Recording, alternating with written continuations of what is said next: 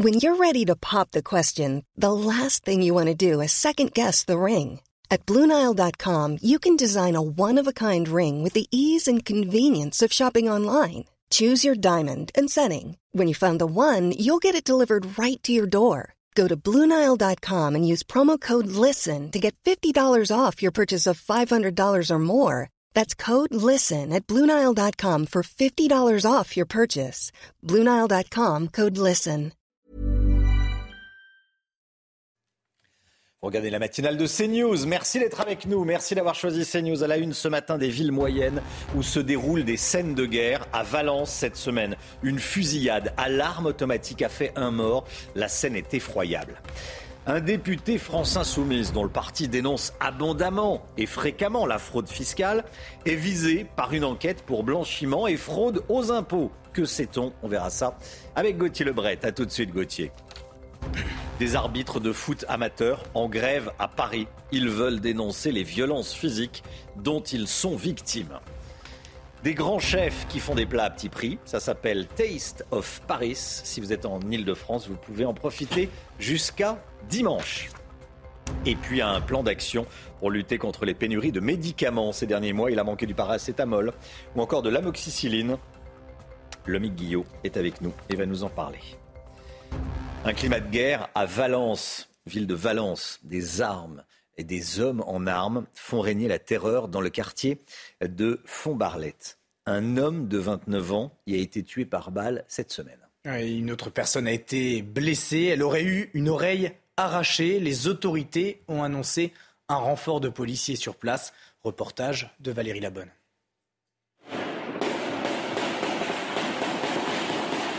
Des rafales de tirs en pleine rue et plusieurs hommes qui fuient. C'est une scène d'une extrême violence qui a été filmée par des habitants dans la nuit du 9 au 10 mai. Cette vidéo authentifiée a été tournée dans la rue où un homme est mort et un autre grièvement blessé. Je crois qu'ils vont un mec. ils sont tous armés. Un climat de violence que les habitants du quartier de Font-Barlette, classé en zone prioritaire, dénoncent depuis plusieurs mois. Ils sont régulièrement témoins de règlements de compte sur fond de trafic de drogue. Le préfet de la Drôme a décidé de réagir en déployant une quarantaine de CRS sur place jusqu'à lundi matin pour sécuriser les lieux. Un sentiment d'abandon relayé par le maire, les républicains, Nicolas Daragon, qui pointe du doigt la faillite de l'État. L'État est totalement absent du maintien de la sécurité. Je préférerais qu'on ait une présence aléatoire deux fois par semaine pour perturber les dealers dans leurs activités. Il dit ne pas avoir reçu de réponse à la dizaine de lettres envoyées à la Première ministre et au ministre de l'Intérieur. Voilà, et si vous le pouvez, on sera en direct avec Nicolas Daragon à 8h30. Soyez là si vous le pouvez, maire Les Républicains de Valence. Carlos Martins Bilongo, député de la France Insoumise, visé donc par une enquête pour blanchiment de fraude fiscale et abus de biens sociaux. Gauthier Lebret, question simple, qu'est-ce qu'on sait? Alors cette fameuse enquête a été ouverte mi-avril, euh, Romain, pour des faits effectivement supposés de fraude fiscale et de blanchiment, mais aussi d'abus de biens euh, sociaux et manquement à l'obligation euh, de déclaration. Vous allez peut-être voir voilà, tous ces points que je viens de vous citer résumés ici sur votre écran. En tout, Carlos Martins Bilongo est soupçonné d'avoir dit un peu moins de 200 000 euros sur la période 2018 et 2022. Le député aurait reçu euh, des virements sur ses comptes bancaires et encaissé plusieurs dizaines de milliers d'euros en espèces sans avoir rien déclaré à la fameuse haute autorité pour la transparence euh, de la vie euh, publique, qui est désormais une obligation pour tout homme politique élu. Il aurait également minoré pendant plusieurs années le chiffre d'affaires d'une de ses entreprises. Et enfin, il aurait également un compte non déclaré en Europe de l'Est. Le parquet n'a fait aucun commentaire, contrairement au député LFI qui a, réagi hier par communiqué, qui s'est défendu en disant Je n'ai jamais eu de contrôle fiscal, ni à titre personnel, ni pour euh, mes sociétés. Il ajoute J'ai demandé à mon avocat de s'assurer qu'aucune erreur déclarative n'aurait pu être commise. Je devrais en connaître la teneur d'ici quelques jours. Je serai parfaitement transparent sur l'intégralité de ces éléments. Évidemment, ça met le député euh, en grande difficulté en pleine publication d'un livre, mais surtout parce qu'il était monté au créneau contre la fraude fiscale il y a encore à peine quelques heures après les annonces du fameux plan de Gabriel Attal. Merci beaucoup Gauthier Lebret. On va en parler avec Franck Alizio, député Rassemblement national des, Bouches-du-Rhône, qui sera avec nous à, 7h moins le quart. Nicolas Sarkozy risque un nouveau procès. Le PNF, le parquet euh, national financier, a requis le renvoi de l'ancien président de la République devant le tribunal correctionnel dans euh, l'enquête sur les soupçons de financement libyen de la campagne présidentielle de 2007. 12 autres suspects, dont trois anciens ministres, sont également concernés. Les arbitres de football de Paris vont laisser leur maillot au vestiaire ce week-end, hein, Augustin. Oui, la commission des arbitres du district de la capitale a décidé d'exercer son droit de retrait après la recrudescence de violences contre les officiels. Depuis le début de saison, 11 arbitres ont été victimes d'une agression physique, dont 3 sur la seule journée des 22 et 23 avril dernier. Les explications de Solène Boulan. Les terrains parisiens privés d'hommes au sifflet ce week-end. Depuis le mois de septembre, 10 agressions physiques ont été recensées par la commission départementale de l'arbitrage. Des cas régulièrement dénoncés auprès du district parisien chargé d'organiser les compétitions, qui ne sont pas correctement traités selon la commission. J'alerte tous les lundis quand je reçois les rapports, les messages des arbitres inquiétants. Je vais le voir, il me dit c'est pas la même version exacte. Il me dit c'est pas la même version que j'ai eu par les clubs. Voilà. Donc on écoute plus les clubs que les arbitres qui sont sur le terrain. Une décision partagée par certains arbitres qui dénoncent des violences trop présentes dans le monde amateur. Certains arbitres euh, euh, ont, eu des violences physiques, donc par des crachats, euh, des, coups de, des coups de poing, des coups de pied dans le dos, sont revenus avec des jours aussi d'ITT, donc 8, 10, 20 jours d'ITT. Le manque de visibilité fait que euh, je pense que les protagonistes euh, se, permettent bah, de, de, manquer de respect. Et ça, cela touche toutes les catégories. De son côté, le district parisien estime que le manque d'arbitres pourrait venir perturber des matchs déjà sous haute tension, compte tenu des enjeux de fin de saison. L'instance a fait appel au district du Val d'Oise pour venir prêter main forte sur les terrains. Le Parti socialiste se mobilise pour le maire de Saint-Brévin. Le PS qui appelle à une marche symbolique le 24 mai prochain dans la commune de Loire-Atlantique. Le maire de la ville a démissionné après des menaces liées à un projet de transfert d'un centre d'accueil de demandeurs d'asile. Dans un communiqué, le Parti socialiste souligne que la démission du maire est une alarme pour tous les républicains. À Lyon, la facture des dégradations explose. Après les manifestations contre la réforme des retraites, la municipalité écologiste a annoncé un surcoût de 200 000 euros pour remettre la ville en état. Et rien que 84 000 euros, rien que pour nettoyer les tags. Écoutez le maire du deuxième arrondissement de Lyon, Pierre Oliver. Moi, j'avoue que j'ai une forme de, colère quand j'entends euh, les 200 000 euros de factures de, de, détaillage qui nous sont annoncés par la ville de Lyon. Le droit de manifester, évidemment qu'il doit exister, euh, les gens doivent pouvoir s'exprimer, mais pas en cassant, pas en taguant.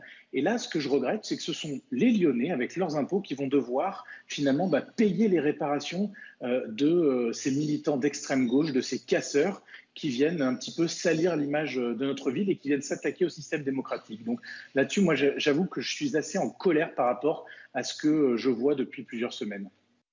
Les étudiants de l'université de Lyon surpris devant leur copie d'examen. Leur exercice était effectivement écrit en écriture inclusive. Si certains élèves n'y voient aucun inconvénient, le syndicat uni voit cela d'un très mauvais œil. Vincent Fernandez et Olivier Madinier. Voici la copie de la discorde.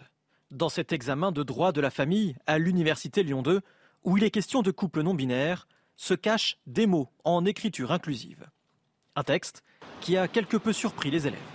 J'avais jamais vu ça, donc euh, j'ai été très surprise quand je l'ai lu. Je m'attendais pas du tout à que ce soit écrit euh, comme ça. Je pensais que ça allait être écrit, euh, enfin classiquement, on va dire. là, c'est vrai que bah, ça empêche pas de comprendre, mais c'est vrai que c'était plutôt déstabilisant. Mais pour l'association étudiante Unilion, ancrée à droite, il s'agit là de propagande woke. Simplement, c'est une déconstruction de la langue française euh, et c'est absolument pas le lieu de l'enseignement. Euh, l'université doit être euh, un temple du savoir et non pas un instrument politique. Dans les consignes, il est bien inscrit que les étudiants peuvent répondre en français standard ou inclusif. Certains d'entre eux ne voient aucun inconvénient à cet examen. Un jour, on sera certainement des juristes ou avocats ou autre chose. Et dans notre profession, bah, vu qu'on va avec l'évolution de la société, je pense que c'est nécessaire d'apprendre ça. De son côté, l'université souligne que les épreuves relèvent de la liberté pédagogique des enseignants. Allez, on part aux États-Unis. Grosse pression migratoire à la frontière sud, notamment à la frontière entre le Texas et le Mexique. Et les États-Unis préviennent, la frontière avec le Mexique n'est pas ouverte. Et pourtant, depuis quelques minutes, heure française, la mesure verrouillant l'accès au territoire américain depuis la pandémie du Covid a été levée. Et les autorités craignent un afflux de migrants. 24 000 agents et forces de l'ordre ont été déployés à la frontière en plus des 4000 militaires déjà présents. De nouvelles restrictions au droit d'asile, finalisées en urgence par l'exécutif, entreront en vigueur jeudi prochain. Voilà, ce sont des images en direct à la frontière entre le, le Texas et le Mexique. On va saliver euh, dans la matinale. Est-ce que vous connaissez Taste of Paris, le festival de la gastronomie qui propose des dégustations avec des chefs et des rencontres avec des producteurs? Comme chaque année, il ouvre ses portes au Grand Palais durant quatre jours. L'occasion pour les Parisiens d'aller déguster des bons petits plats. Thibaut Marcheteau y est déjà allé, il s'est rendu sur place. Ici, c'est le plat signature, c'est un croque-riz de veau laqué et servi avec un condiment acidulé au carbone. Si à la présentation de ces plats, vous avez déjà l'eau à la bouche, le prix, lui, est encore plus attractif. L'idée, c'est de pouvoir proposer les mêmes plats qu'on propose au restaurant, mais euh, au plus grand nombre de personnes qui souhaitent venir découvrir ma cuisine et, euh, et la rendre accessible à de 6 à 12 euros. Des mets de la haute gastronomie accessibles à tous, c'est l'une des raisons pour laquelle ce célèbre chef s'est déplacé sur le salon.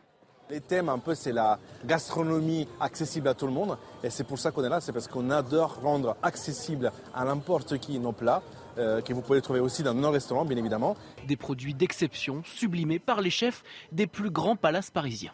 On a pris cette décision pour vraiment euh, offrir ce produit aux clients, offrir le Shangri-La à ses clients.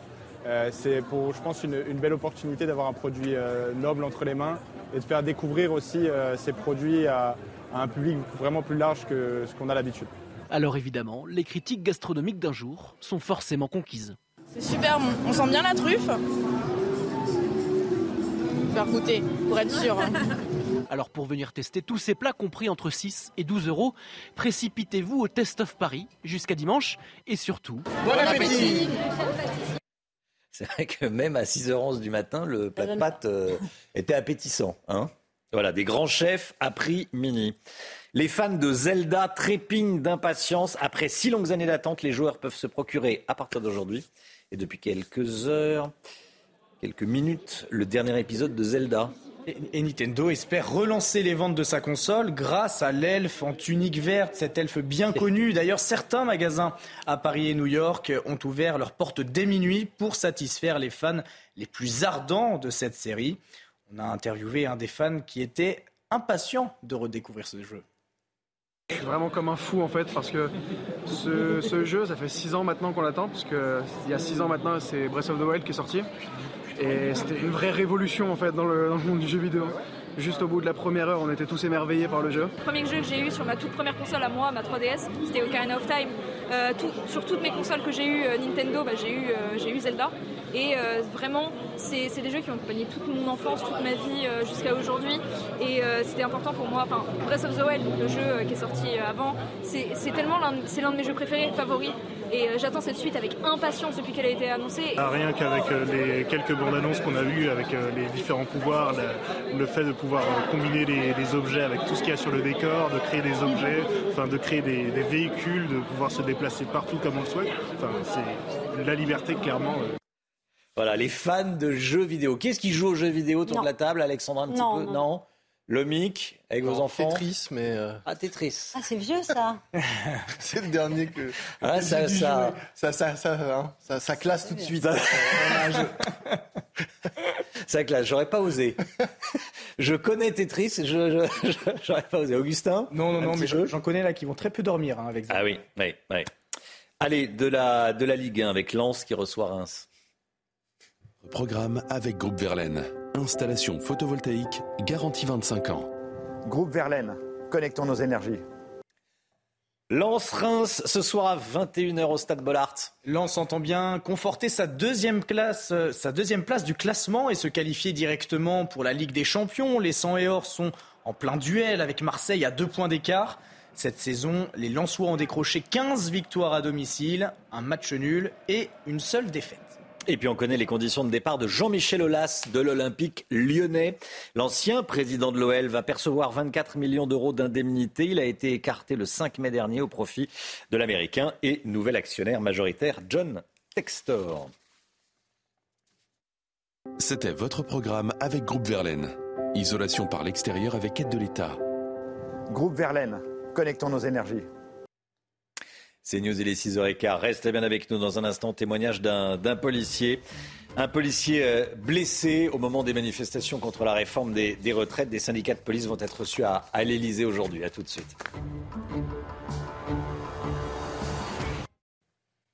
C'est News, il est 6h15. Merci d'être avec nous. Tout d'abord, le point info avec Augustin Donadieu. Un député de la France Insoumise est visé par une enquête pour blanchiment de fraude fiscale et abus de biens sociaux. Carlos Martins Bilango aurait également manqué à sa, déclaration auprès de la Haute Autorité pour la transparence de la vie publique. Il a été repéré par Tracfin, la cellule de renseignement financier de Bercy. L'élu du Val d'Oise dément avoir un compte à l'étranger.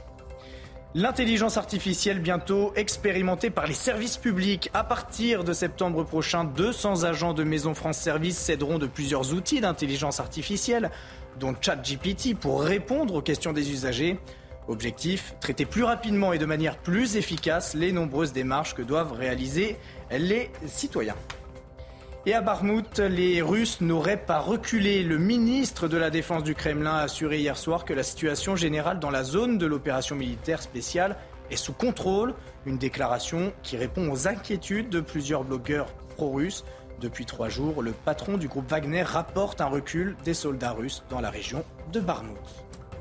Voilà, Volodymyr Zelensky a déclaré que l'Ukraine avait besoin de temps hein, pour mener sa, contre-offensive. Un témoignage rare à présent ce matin sur, euh, sur CNews, celui d'un policier blessé au moment d'une charge contre des Black Blocs lors de la manifestation du 1er mai à Lyon.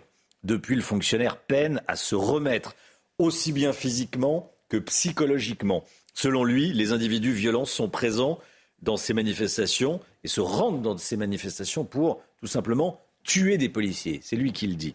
Il s'est confié à Michael Dos Santos avec le récit de Mathieu Devez. Des policiers acculés, ciblés par de nombreux projectiles. Lors de la manifestation du 1er mai, Lyon a été le théâtre de scènes de violence. Présent sur place, ce policier a été blessé à la cheville. Je peux vous dire que cette journée-là, euh, c'est la haine qu'ils avaient. Hein. Ils voulaient se faire du flic. Hein. Quand vous recevez euh, des cocktails Molotov euh, et des bombes d'acide, c'est pas fait pour. Enfin, quand vous en arrivez à un point que vous espérez brûler vif un être humain, c'est une, tentative de meurtre pour moi. Je défends mon pays et la République, quoi. Je continue mon, boulot jusqu'à la fin, jusqu'au bout. Hein. Mais selon les syndicats de la profession, cela fait trop longtemps que les forces de l'ordre sont à bout de souffle ça fait plusieurs années quand même que les collègues sont surutilisés, suremployés et qu'ils doivent faire face à diverses échéances plus ou moins violentes. Et là, effectivement, le 6 juin, date de la prochaine manifestation, bah, s'annonce euh, inquiétante. Et nous, on ne peut pas continuer à voir nos collègues tomber. Reçu à l'Élysée ce matin, il réclame notamment la fin de l'impunité avec une loi anti-casseurs il voulait se faire du flic. C'est ce que dit ce, policier. Allez, on change de, sujet, sujet un peu plus léger. Euh, c'est bientôt l'été, l'occasion de profiter des, piscines privées pour ceux qui ont la chance d'en avoir. Vous avez, peut-être une piscine chez vous et vous cherchez à faire des économies d'eau. Les professionnels du secteur multiplient les initiatives. Hein. Les initiatives pour faire face à la sécheresse et sensibiliser les propriétaires sur les économies d'eau. Écoutez ce vendeur de piscines écologiques. Pour moi, la piscine de demain, c'est celle qui va avoir l'impact le plus neutre possible à la construction, à la réalisation, avec des matières recyclées, et surtout la plus vertueuse en termes de fonctionnement, c'est-à-dire le zéro consommation d'eau, zéro consommation électrique. C'est ce que vous proposez ici? On n'a pas attendu euh, la première sécheresse, on est déjà prêt pour répondre à cette demande. C'est vraiment l'enjeu du moment, hein. zéro consommation d'eau, zéro consommation électrique. C'est l'objectif, bien sûr, mais bon. Euh, l'été arrive et vous allez être nombreux à profiter. Alors, la piscine, ça on l'a vu, ceux qui ont, la chance d'en avoir une, et du barbecue, c'est un peu plus répandu. Près de 2 millions sont vendus chaque année, hein, selon l'Institut euh, GFK, sauf que la version électrique gagne peu à peu du terrain, des parts de marché. Plus pratique, plus rapide. Les habitudes sont en train de changer, comme l'a constaté, comme l'ont constaté Olivier Madinier et dans une, euh, dans une ancienne spécialisée. Dans ce magasin, il y en a pour tous les goûts, des barbecues électriques, au gaz ou au charbon de bois. Ce client est venu rêver devant les derniers modèles. Pour lui, le vrai plaisir du barbecue vient de la combustion au charbon de bois. Le bois parfume, euh, à mon idée, ce qu'on met dans le barbecue. Le- Je suis un amateur de viande de bœuf, de côte de bœuf et de choses comme ça. Et une bonne côte de bœuf faite avec du bon chêne, avec des belles braises, c'est super bon. Depuis le confinement, le marché du barbecue s'est fortement développé. Toute une clientèle qui ne possède pas de jardin a fait l'acquisition d'un barbecue. Un modèle le plus souvent électrique, sa simplicité d'utilisation fait qu'il s'en vend de plus en plus. Il y a des gens qui cherchent des barbecues euh, qui, ne, qui, qui- qui contribuent à préserver l'environnement euh, sans risque de flammes ou de braises qui peuvent euh, enflammer la nature, bien évidemment. Vous avez des gens aussi qui recherchent la praticité, donc qui veulent des barbecues qui démarrent euh, facilement, sans prise de tête, qui chauffent rapidement. Un barbecue au bois ou au charbon de bois coûte environ 300 euros, alors qu'il faudra débourser entre 600 et 1000 euros pour un modèle électrique. Ça, c'est le match. Il y a euh, Merguez Chipot, premier match de, de l'été. Rosé, euh, rosé blanc, rosé, voilà. Quel rosé Déjà merguez blanc. Deuxième. Pardon Merguez blanc. Merguez blanc, vous, c'est. euh, d'accord. Et puis, il y a charbon euh, ou gaz pour le, pour le barbecue. Ou électrique. Ou électrique. Alors, électrique, oui, ça arrive un petit peu, on l'a vu dans le, dans le reportage. À titre personnel, moi, je je j'étais charbon, je suis passé au gaz. Parce que c'est plus simple et plus rapide, voilà. Bien sûr. Puis il y a le côté plancha, il y a le côté euh, grille. On peut faire, euh, on peut faire les légumes d'un côté, les merguez de l'autre. Le mic On vient ce week-end.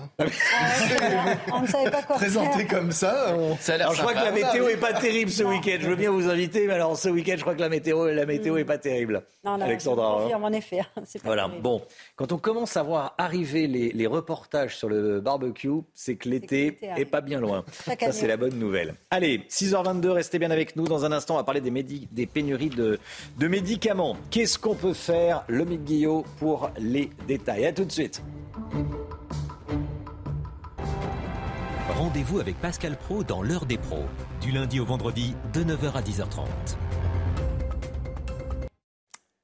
Pénurie de médicaments. Qu'est-ce qu'on peut faire? C'est l'économie, c'est tout de suite. C'est le Guillot. Votre programme avec Jean de Confiance. Pour les vacances ou pour une nouvelle vie, louée en toute sérénité. Jean de Confiance, petites annonces, grande confiance. Le syndicat des entreprises du médicament a dévoilé hier son plan d'action contre les pénuries de médicaments. Qu'est-ce qu'on peut faire, le Guillaume, contre contre des manques qui se multiplient dans les pharmacies? Oui, c'est On le constate tous. Hein. Bah oui, rappelons euh, quand même, euh, Romain, qu'entre 2021 et 2022, les signalements de tension d'approvisionnement ont augmenté de près de 75% dans les, les pharmacies et que cet hiver, de nombreuses ruptures euh, de paracétamol et d'amoxicilline notamment ont été signalées. Alors face à cette situation, la première recommandation du LEM, le syndicat qui regroupe les laboratoires pharmaceutiques, c'est tout simplement de dresser une liste des molécules essentielles, en clair, celles qui, si elles venaient à manquer, feraient peser un risque sur la vie des patients. Le problème, eh c'est qu'établir une telle liste relève du véritable casse-tête. Les pouvoirs publics sont en train de travailler sur une liste de 200 à 300 molécules, mais la Commission européenne, elle, de son côté, est en train d'élaborer sa propre liste de médicaments essentiels pour la fin de 2023. Et puis, pour de rien arranger, il existe déjà depuis mars 2021 une liste de médicaments dits d'intérêt thérapeutique majeur qui comprend, elle, 6000 traitements pour lesquels les laboratoires doivent avoir un stock minimum de deux mois.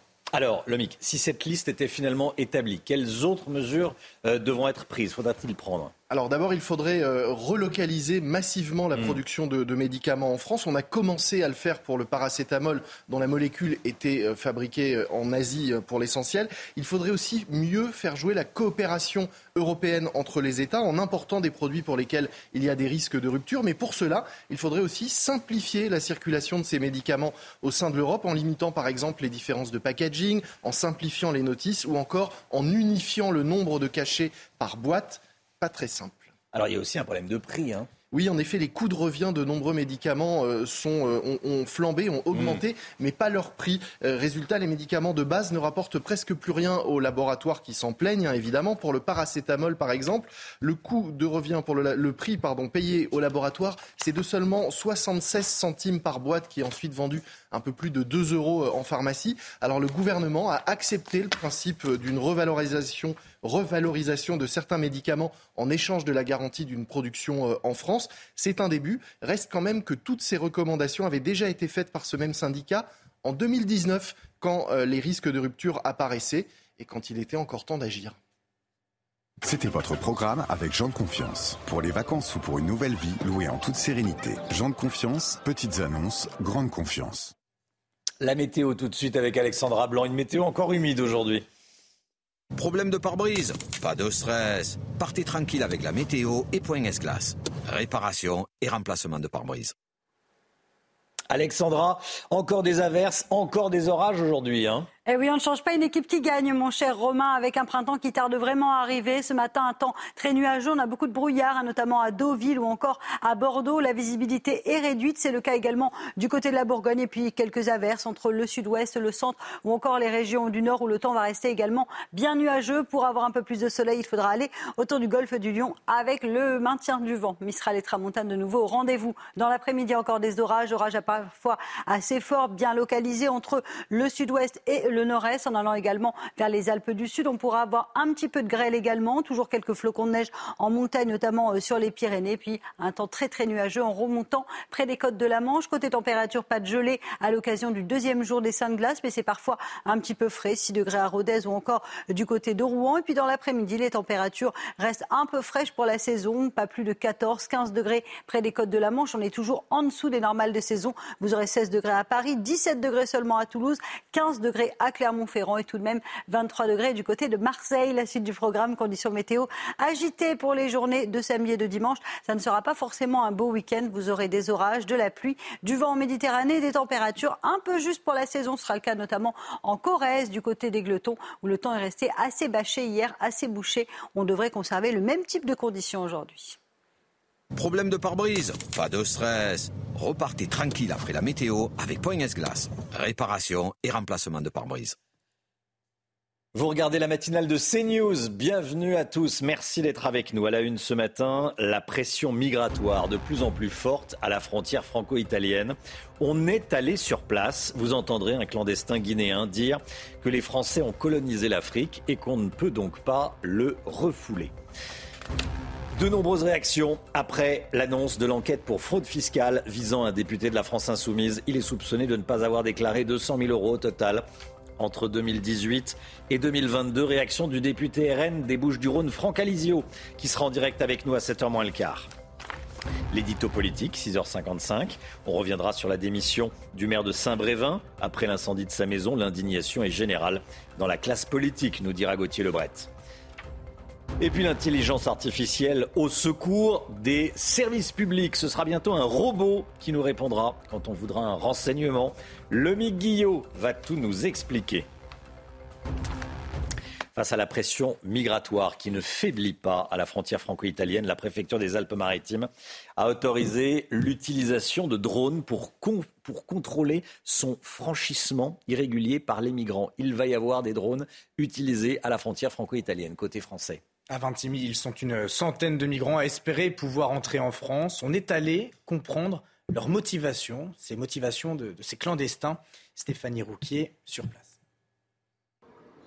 À la gare de Vintimille, à 8 km de la frontière, tous les jours, des dizaines d'étrangers en situation irrégulière affluent pour monter dans un train et rejoindre la France.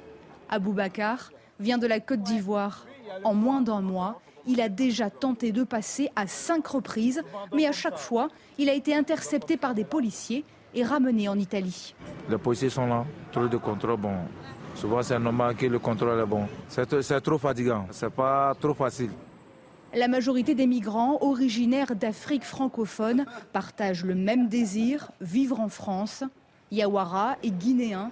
Il est arrivé à Vintimille il y a deux jours. Nous avons été colonisés par les Français. Donc normalement, ils ont le droit et le devoir de nous accueillir. Normalement, ils n'ont pas le droit de nous refouler. Ça, c'est, ça, c'est normal, ça, c'est clair, c'est très clair. Et vous ressentez quoi quand les policiers vous ramènent en Italie? Non, ça me fait très, très, très mal. Très mal. Très mal, au nom de Dieu. Très mal, franchement. Fatigant aussi, Très fatigant, très fatigant. Regardez là où nous sommes comme ça. On n'a pas l'endroit où dormir. En attendant leur prochaine tentative par train ou en empruntant des sentiers dangereux, ces exilés vivent dans des campements de fortune, sur la plage ou le long du fleuve. Voilà, vous avez entendu hein, ce clandestin guinéen. Euh, les Français nous ont colonisés, ils n'ont pas le droit de nous refouler. Euh, Gauthier Lebret, pendant ce temps, le gouvernement patauge avec sa loi immigration. Vous vous souvenez euh, de ce nouveau revirement cette semaine? Finalement, la loi immigration sera présentée en Conseil des ministres en juillet et non plus à l'automne pour un débat au Parlement justement à l'automne. Alors pourquoi le gouvernement a décidé d'accélérer après avoir euh, freiné?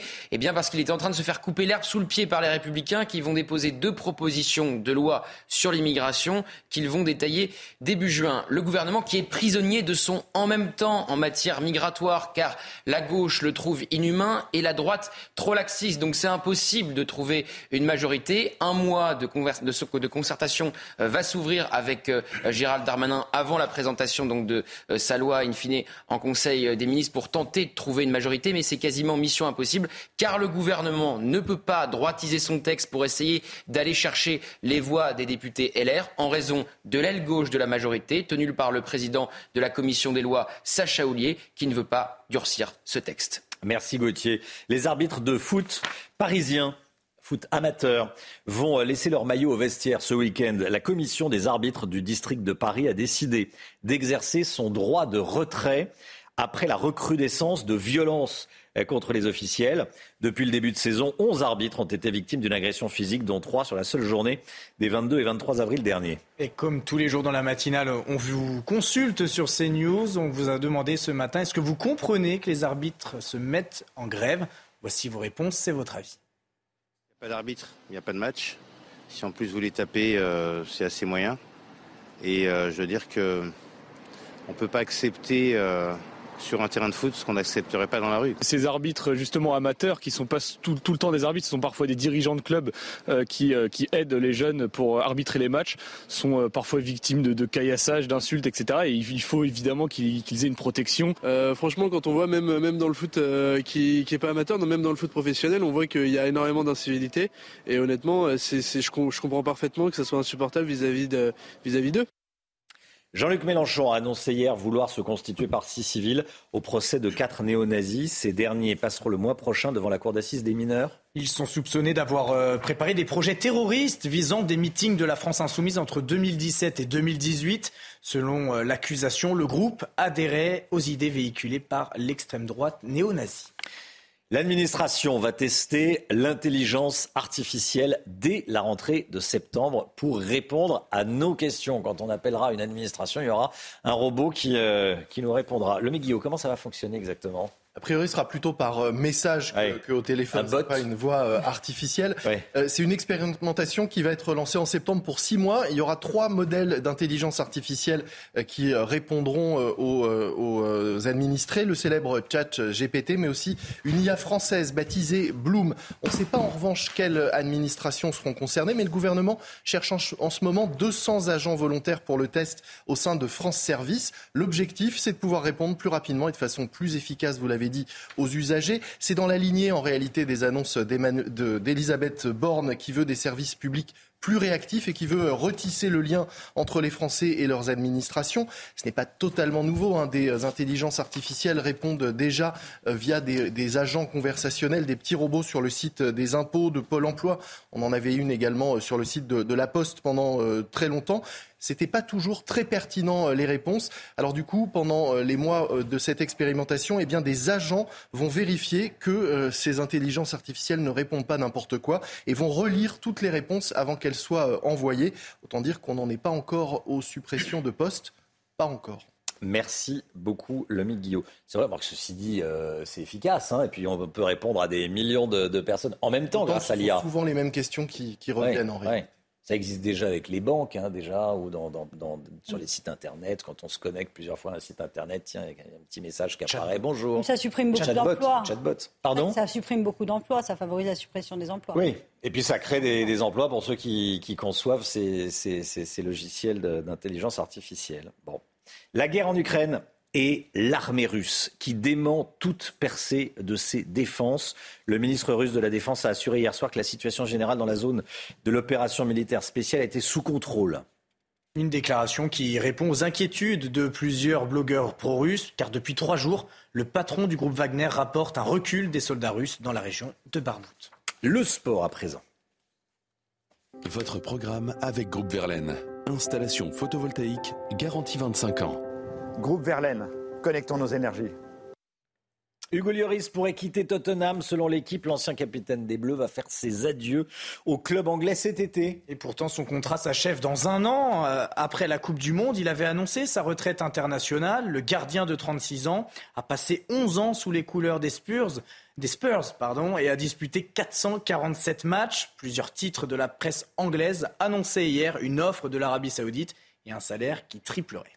Et puis du tennis avec Caroline Garcia euh, qui s'est qualifiée pour le troisième tour du Masters 1000 de Rome. Oui, quatrième mondial. Elle s'est imposée face à la Roumaine Anna Bogdan.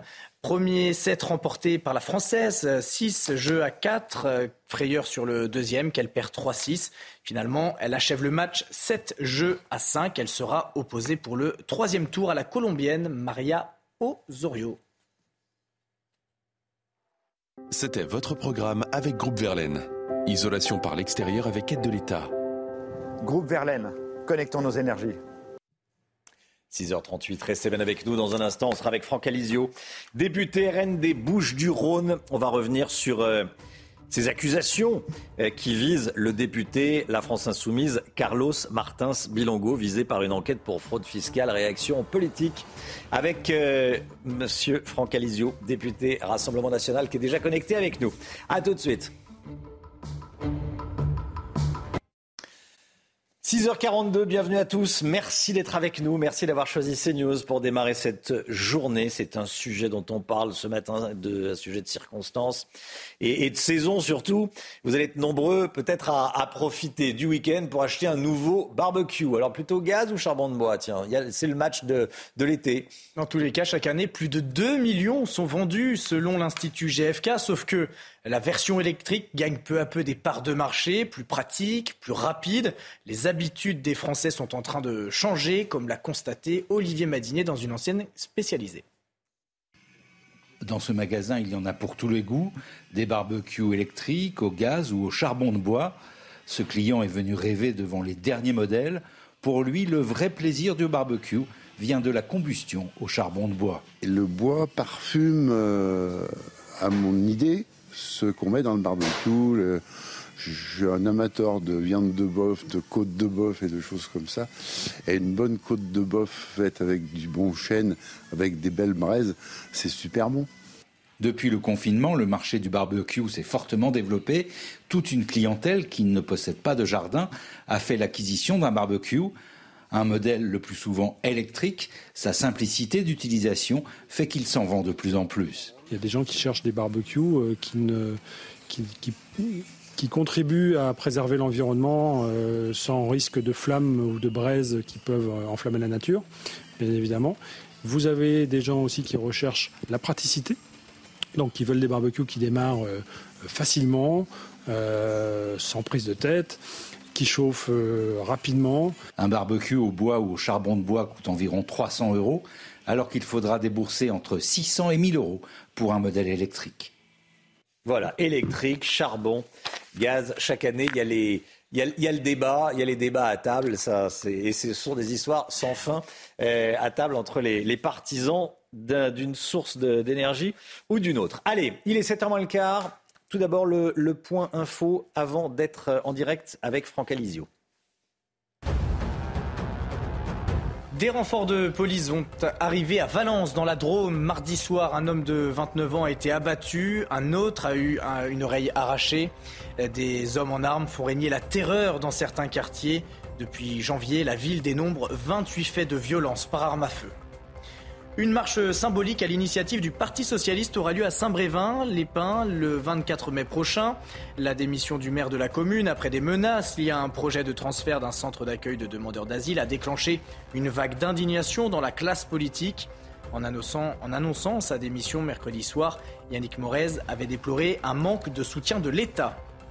Et les syndicats de police attendus à l'Elysée à 10h, ils devraient demander au conseiller du président la création d'une loi anti-casseurs, comme le souhaite également le ministre de l'Intérieur.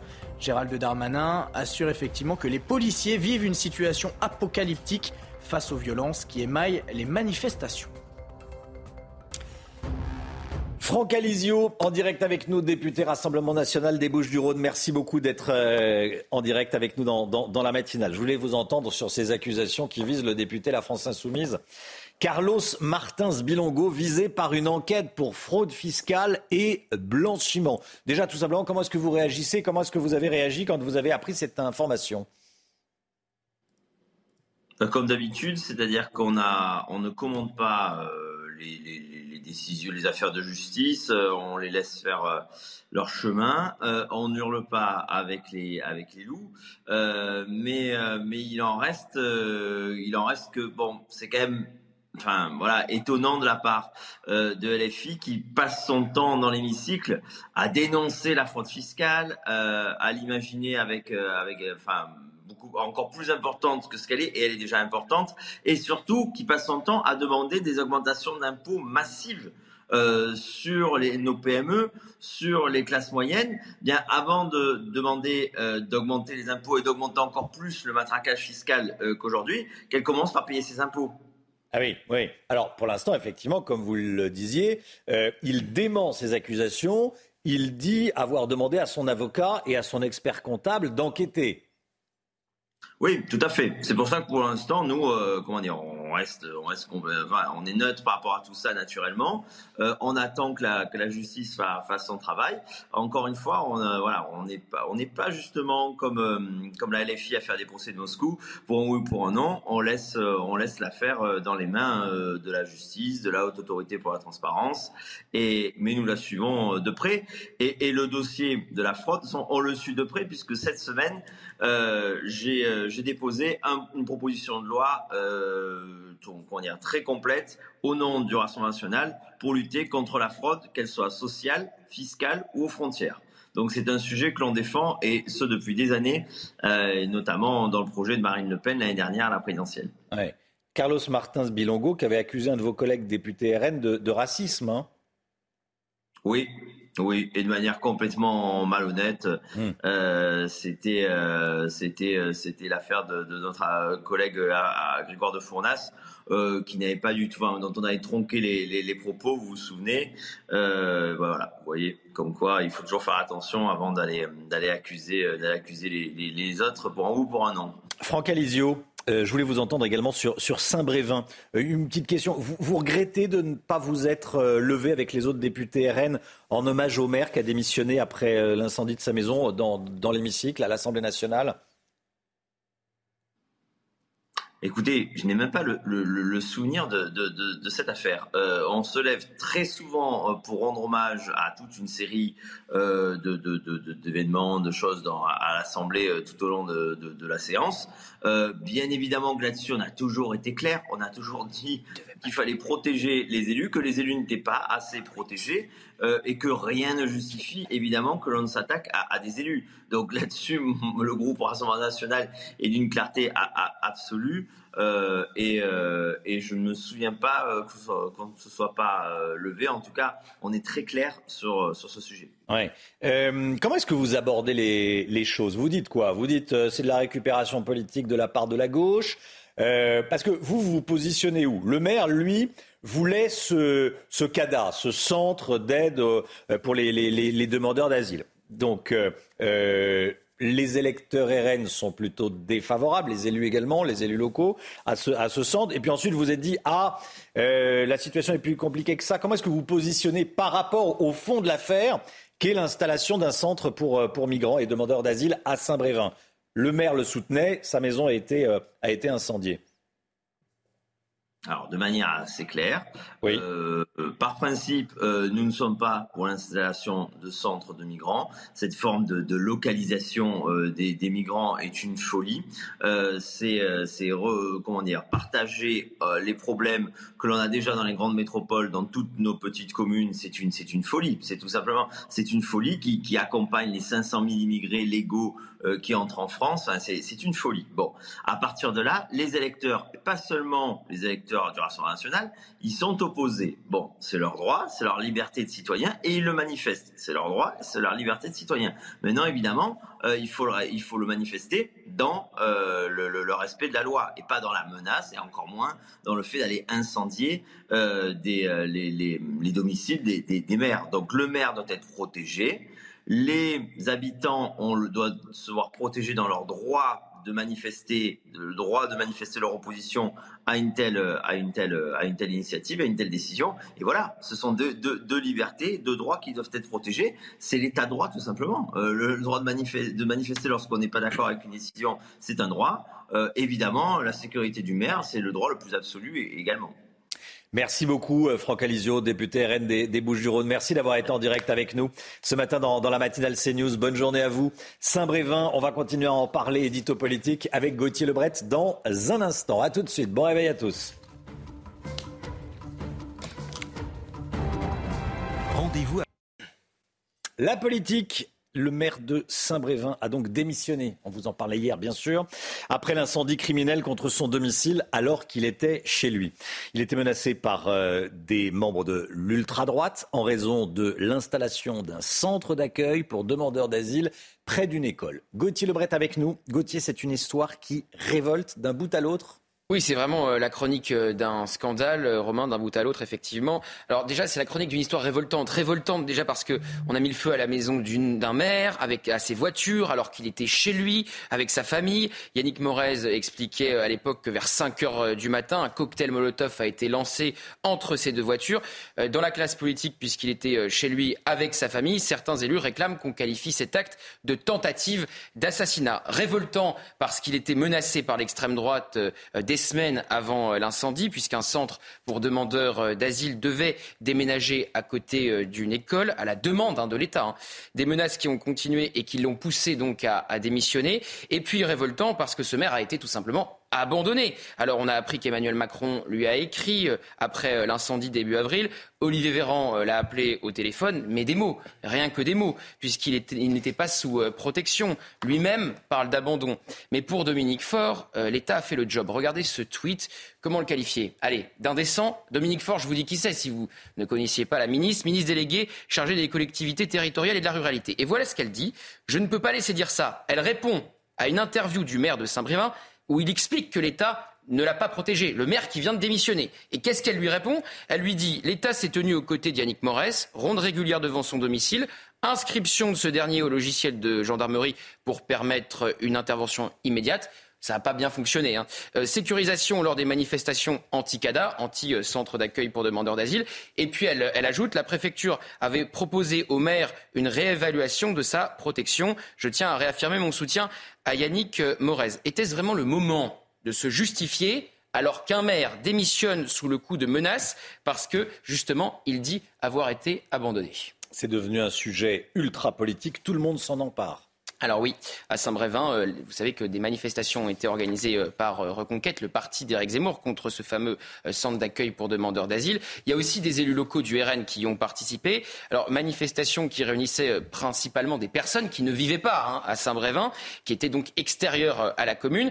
Et puis c'est devenu parfois violent, avec des affrontements entre groupuscules d'ultra-droite et Antifa. Alors Marine Le Pen a toujours pris ses distances hein, avec ces groupuscules violents, mais son groupe a commis une erreur politique mercredi à l'Assemblée nationale. Au moment où tous les députés se lèvent pour applaudir, pour soutenir le maire, un signe de, soutien, eh bien, le RN reste assis. Je vous propose de regarder cette séquence avec la réaction de Jordan Bardella, qu'on a connu euh, plus à l'aise, qui était hier chez Laurence Ferrari. Des événements de cette nature nous interpellent.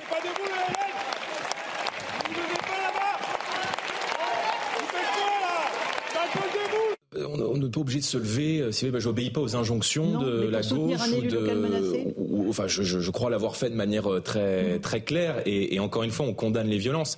Mais euh, si vous voulez, je, je, on est en désaccord politique avec le maire de Saint-Brévin. Voilà, c'était euh, Jérôme Gage qui demandait aux élus de se, lever. Ils ne se sont pas levés. Réaction de Jordan Bardella. Marine Le Pen a essayé de sauver son, groupe en réagissant sur Twitter. Bah oui, elle a bien vu la faute politique, euh, Marine Le Pen. Donc elle a essayé effectivement de sauver les meubles en réagissant sur Twitter. Regardez son tweet. Les agressions et intimidations à l'égard des élus sont inadmissibles. En République, les désaccords politiques se règlent dans les urnes ou devant euh, les tribunaux. Cette règle ne souffre aucune exception. En fait, les les députés RN ont confondu euh, soutien au centre d'accueil avec soutien au maire. Il n'était pas question d'être pour ou contre le centre d'accueil à ce moment-là, mais de condamner les violences dont a été victime euh, ce, maire. Alors le RN qui ne passe pas une semaine formidable, il hein, faut le dire, car le focus est mis euh, sur l'ultra-droite cette semaine avec la manif du GUD samedi dernier, avec deux anciens proches en plus de Marine Le Pen. Et ce qui se passe à Saint-Brévin. Évidemment, c'est parfait pour tenter de rediaboliser le RN pour la majorité et la gauche. Merci Gauthier Lebret. 8h15, soyez là. Bruno Le Maire sera l'invité de Laurence Ferrari. 8h15, Bruno Le Maire interviewé par Laurence. La musique tout de suite. Tiens des nouvelles des Daft Punk.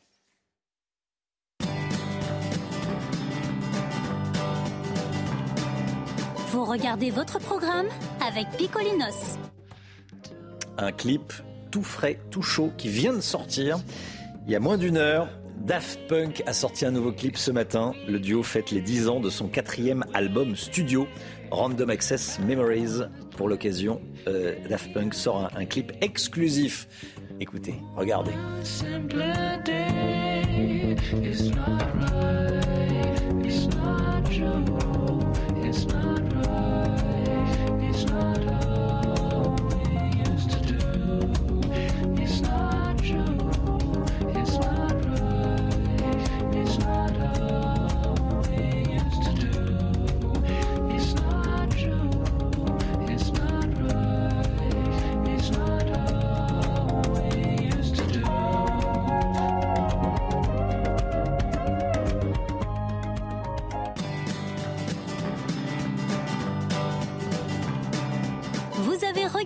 Programme avec Picolinos. Voilà, un clip qui clôture l'œuvre des Daft Punk. La météo, le temps, tout de suite, Alexandra Blanc. Pas de stress. Partez tranquille avec la météo et Point S-Glace. Réparation et remplacement de pare-brise.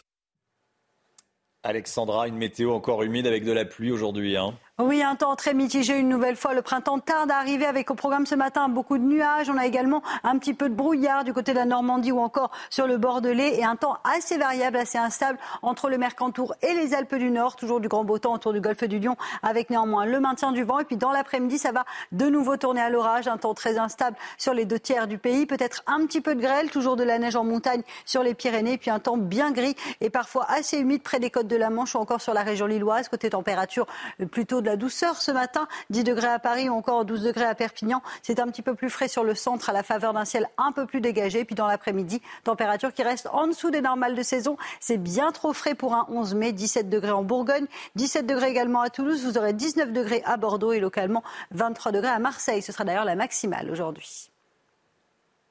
Problème de pare-brise Pas de stress. Repartez tranquille après la météo avec Poignes Glace. Réparation et remplacement de pare-brise.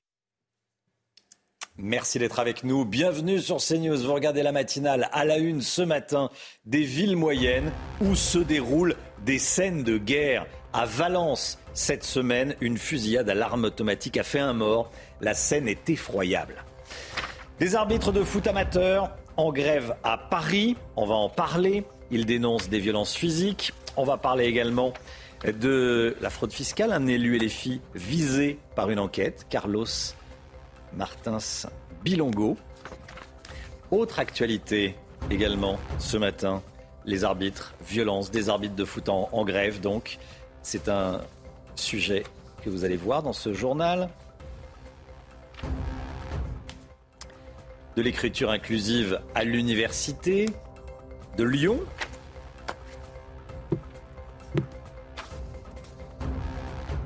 Et puis le marché de l'immobilier qui évolue. Des nouvelles tendances voient le jour. Ce matin, le Guillaume, vous allez nous expliquer que les maisons attirent moins les acheteurs. Et puis ce matin, on fête un anniversaire, celui du premier feu rouge. Et oui, le premier feu rouge qui fête ses 100 ans. Ça sera avec Pierre Chasseret, juste avant 7h30. Un climat de guerre à Valence. Climat de guerre à Valence. Des hommes en armes font régner la terreur dans le quartier de Fontbarlette. Un homme de 29 ans y a été tué par balle. Ça s'est passé mardi soir. Et une autre personne a été blessée. Son oreille a été arrachée. Les autorités annoncent un renfort de policiers sur place. Valérie Labonne.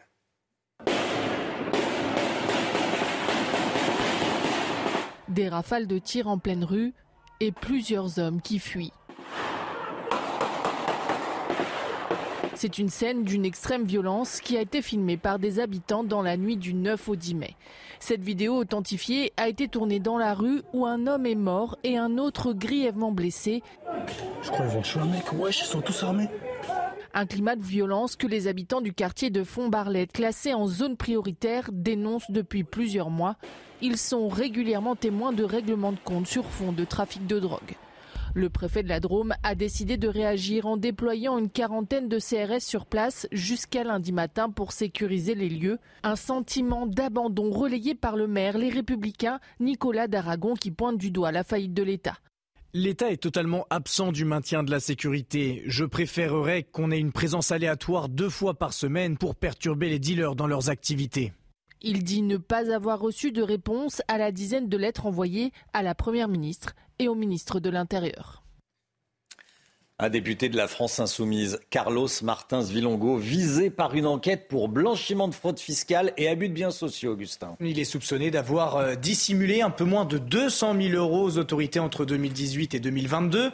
Il aurait également manqué à sa déclaration auprès de la Haute Autorité pour la transparence de la vie publique. L'élu du Val d'Oise a été signalé par Tracfin, la cellule de renseignement financier de Bercy. Il dément avoir eu un compte à l'étranger.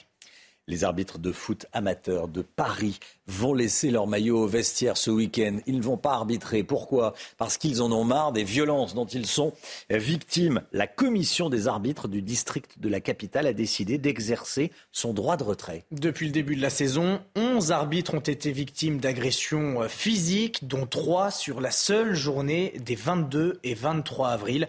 Les explications de Solène Boulan. Les terrains parisiens privés d'hommes au sifflet ce week-end.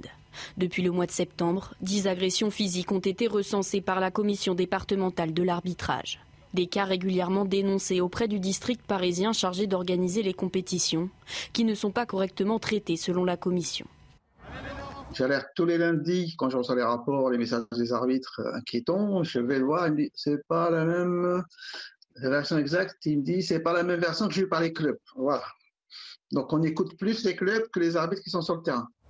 Une décision partagée par certains arbitres qui dénoncent des violences trop présentes dans le monde amateur. Certains arbitres euh, ont, euh, ont, eu des violences physiques, donc par des crachats, euh, des, des, coups de, des coups de poing, des coups de pied dans le dos, sont revenus avec des jours aussi d'ITT, donc 8, 10, 20 jours d'ITT. Le manque de visibilité fait que euh, je pense que les protagonistes euh, se, permettent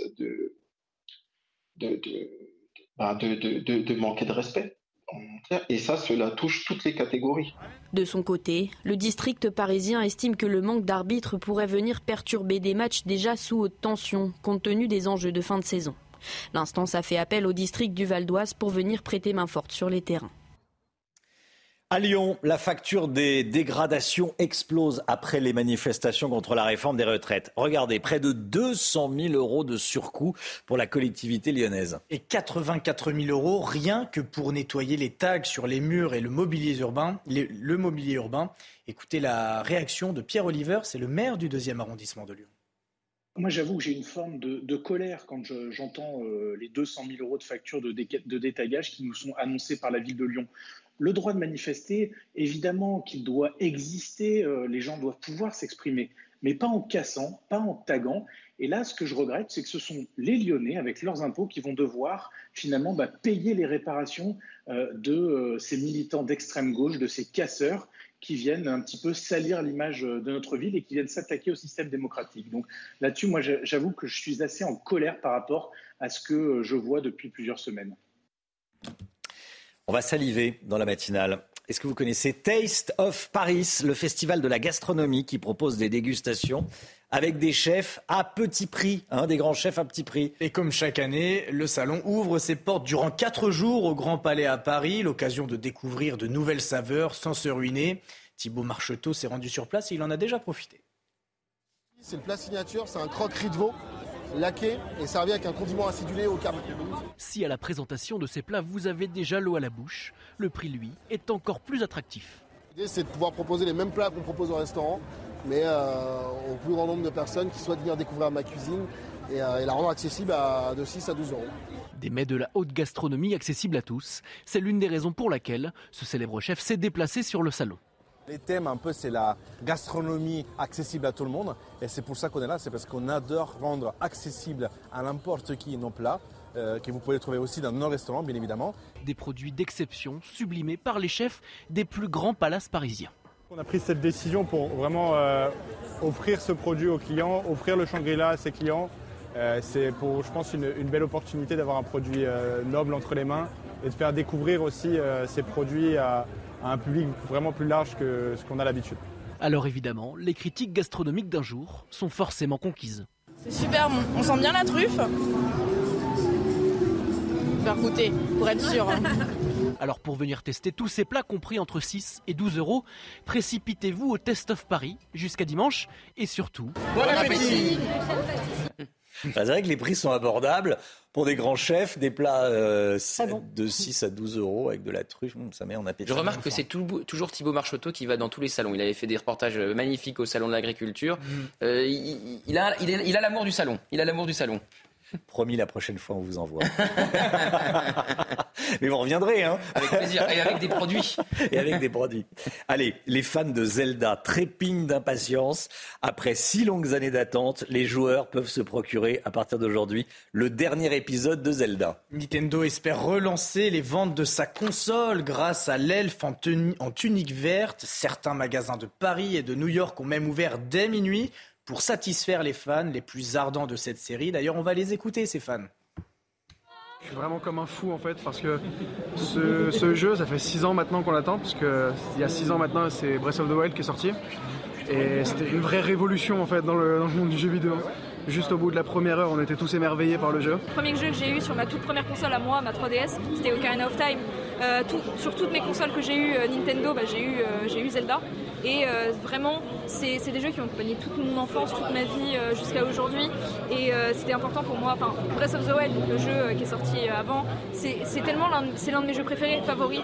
Et j'attends cette suite avec impatience depuis qu'elle a été annoncée. Ah, rien qu'avec les quelques bandes annonces qu'on a vues, avec les différents pouvoirs, le, fait de pouvoir combiner les, objets avec tout ce qu'il y a sur le décor, de créer des objets, enfin de créer des, des véhicules, de pouvoir se déplacer partout comme on le souhaite. Enfin, c'est la liberté, clairement. Euh. Une sortie de film, hein. Mm. c'est aussi euh, important qu'une sortie de film. C'est attendu, oui. Et la période d'ailleurs est très porteuse pour les jeux vidéo, parce qu'il y a quelques temps, il y a la sortie récemment de Hogwarts Legacy, qui est euh, dans l'univers de Harry Potter, qui fait à peu près les mêmes ventes. C'est vraiment une bonne période pour le jeu vidéo. Ligue 1, la Ligue 1, le foot, Lens reçoit Reims. Votre programme avec Groupe Verlaine. Installation photovoltaïque, garantie 25 ans. Groupe Verlaine, connectons nos énergies. Lens, Reims, 21h au stade Bollard. Lens entend bien conforter sa deuxième place du classement et se qualifier directement pour la Ligue des Champions. Les 100 et Or sont en plein duel avec Marseille à deux points d'écart. Cette saison, les Lensois ont décroché 15 victoires à domicile, un match nul et une seule défaite. Et puis on connaît les conditions de départ de Jean-Michel Aulas de l'Olympique lyonnais. L'ancien, désormais ex-président de l'OL, va percevoir 24 millions d'euros d'indemnité, Augustin. Il a été écarté le 5 mai dernier au profit de l'américain et nouvel actionnaire majoritaire John Textor. Allnest, c'est la holding familiale de Jean-Michel Aulas, touchera également une indemnité de 10 millions d'euros hors taxe. L'ancien dirigeant, âgé de 74 ans aujourd'hui, continuera à coopérer avec euh, OL Group, qui a été nommé président d'honneur. C'était votre programme avec Groupe Verlaine. Isolation par l'extérieur avec aide de l'État. Groupe Verlaine, connectons nos énergies. Un témoignage rare dans la matinale dans un instant, témoignage d'un policier qui a été blessé au moment d'une charge contre des Black Blocs lors de la manifestation du, 1er mai à Lyon. Des policiers, des syndicats de policiers qui vont être reçus à l'Elysée aujourd'hui. A tout de suite. Bon réveil à tous. C'est nous, il est 7h15. Tout ce qu'il faut savoir dans l'actualité, le point info. Augustin Donadieu. Un député de la France Insoumise est visé par une enquête pour blanchiment de fraude fiscale et abus de biens sociaux. Carlos Martins Bilango aurait également manqué à sa déclaration auprès de la Haute Autorité pour la transparence de la vie publique. Il a été repéré par Tracfin, la cellule de renseignement financier de Bercy. L'élu du Val d'Oise dément avoir eu un compte à l'étranger. L'intelligence artificielle bientôt expérimentée par les services publics à partir de septembre prochain. 200 agents de Maison France Service céderont de plusieurs outils d'intelligence artificielle, dont ChatGPT, pour répondre aux questions des usagers. L'objectif, traiter plus rapidement et de manière plus efficace les nombreuses démarches que doivent réaliser les citoyens. Et à Barmouth, les Russes n'auraient pas reculé. Le ministre de la Défense du Kremlin a assuré hier soir que la situation générale de la zone de l'opération militaire spéciale était sous contrôle. Pourtant, depuis trois jours, le patron du groupe Wagner rapporte un recul des soldats russes dans la région de Barmouth. Un témoignage rare dans la matinale, celui d'un policier blessé au moment euh, d'une charge de Black Bloc lors des manifestations contre la réforme des, retraites. Le fonctionnaire peine à se remettre, aussi bien physiquement que psychologiquement, et on a peu de difficultés à, le comprendre.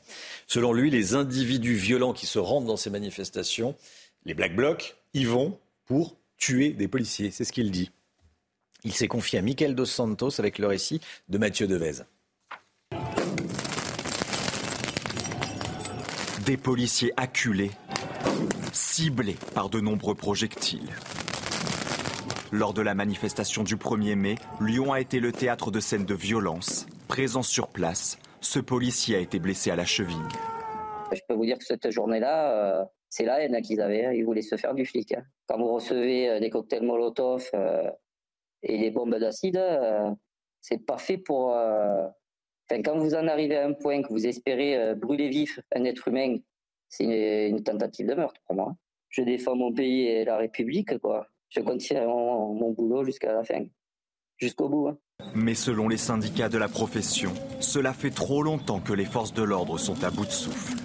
Ça fait plusieurs années quand même que les collègues sont surutilisés, suremployés et qu'ils doivent faire face à diverses échéances plus ou moins violentes. Et là, effectivement, le 6 juin, date de la prochaine manifestation, bah, s'annonce euh, inquiétante. Et nous, on ne peut pas continuer à voir nos collègues tomber. Reçu à l'Elysée ce matin, il réclame notamment la fin de l'impunité avec une loi anti-casseurs. Voilà, des, syndicats de policiers qui vont donc être reçus à l'Elysée ce matin. L'économie tout de suite, les maisons, les maisons individuelles attirent moins. Pourquoi? Ben, On voit ça tout de suite avec le Guillaume. Votre programme avec Jean de Confiance. Pour les vacances ou pour une nouvelle vie, louée en toute sérénité. Jean de Confiance, petites annonces, grande confiance. Le marché immobilier s'adapte, la période est au changement. Et vous nous dites ce matin, Lomique Guillot, que plusieurs nouvelles tendances se dessinent. Oui, en effet, euh, Romain, entre la hausse des taux, les refus de crédit, le manque de logements neufs et les prix toujours euh, très hauts, le marché de l'immobilier est en plein bouleversement euh, en ce moment et on observe donc plusieurs changements, notamment chez les acheteurs qui restent malgré tout nombreux, même si le, le marché est difficile. Un tiers des Français dit qu'il a l'intention d'acheter un bien dans les 12 prochains mois un tiers de la population, c'est vraiment beaucoup. Et première grande tendance, la maison individuelle a de moins en moins la cote. Ainsi, parmi les Français qui envisagent d'acheter un bien immobilier dans l'année qui vient, ils ne sont plus que 51% à dire qu'ils veulent une maison. Ils étaient 58% il y a un an. Ce recul s'explique notamment eh bien, par le coût de l'énergie. Ça coûte plus cher de mmh. chauffer une maison individuelle qu'un appartement. Autre tendance, le marché des résidences secondaires marque également le pas. Beaucoup de Français rêvaient d'un jardin à la campagne après les confinements, mais la situation économique étant ce qu'elle est, beaucoup ont dû renoncer à leurs rêves. Puis les prix restent très hauts. Hein. Très élevés encore, même s'il y a une légère baisse, c'est quand même très, très, très Ceci explique cela. Euh, les prix très hauts, ils sont sans doute pour, euh, pour beaucoup. Oui, hein, exactement. Ce, ce moindre attrait pour les maisons particulières. Notamment, et c'est une autre tendance du marché, les Français ont intégré malgré tout ces prix hauts et l'idée qu'ils allaient devoir payer plus pour se loger. 71% estiment ainsi que les logements de demain seront plus chers à l'achat. Et de fait, en raison de la hausse des prix, la moitié aujourd'hui des acheteurs déboursent plus de 200 000 euros pour se loger. Il n'était que 43% à payer au-dessus de 200 000 euros il y a 22, en 2022, il y a 22 mois. En 2022, c'est bien la preuve que les prix augmentent. Ça, c'est des, des, des, changements dans, dans, le, dans, notre rapport à l'immobilier. Hein. Avec de tels prix, les acheteurs sont-ils aussi plus difficiles? Oui, ils deviennent Ouais. aussi plus Ouais. exigeants, les acheteurs, notamment en ce qui concerne l'énergie. Parmi les, les critères que l'on euh, pouvait donner pour se loger, c'était la luminosité qui était la plus importante, qui reste en tête des préoccupations et des demandes des acheteurs à 92%, mais juste derrière, à 91% désormais, les acheteurs regardent la fameuse étiquette énergétique, le DPE du logement. Ça devient un critère essentiel alors que ce n'était pas le cas avant. Et si cette étiquette est mauvaise, eh c'est désormais un véritable levier de négociation et c'est important vu les prix, euh, on le disait. La remise sur un bien mal noté peut désormais atteindre 30% dans certaines régions, oui presque un tiers de négociation si le logement est une passoire thermique. C'était votre programme avec Jean de Confiance. Pour les vacances ou pour une nouvelle vie, louée en toute sérénité. Jean de Confiance, petites annonces, grande confiance. L'économie, voilà, le Guillaume. Nouvel, nouveau rendez-vous, hein, le MIC. Oui, on va 13h30 continuer à aujourd'hui. parler argent tout à l'heure à, à 13h30 avec euh, Éric de Ritmaten. L'heure des comptes. Nouvelle émission consacrée au pouvoir d'achat et au patrimoine. L'heure des comptes a sonné. 13h30 sur CNews. Soyez là. On parle de patrimoine, D'immobilier, d'immobilier, d'argent et d'argent. de la vie, de tout ce qui, tout ce qui fait l'inflation et toutes, euh, toutes, toutes vos dépenses toutes les dépenses. D'épargne aussi également. D'accord. On va parler d'argent euh, à 13h30 avec vous, le MIC.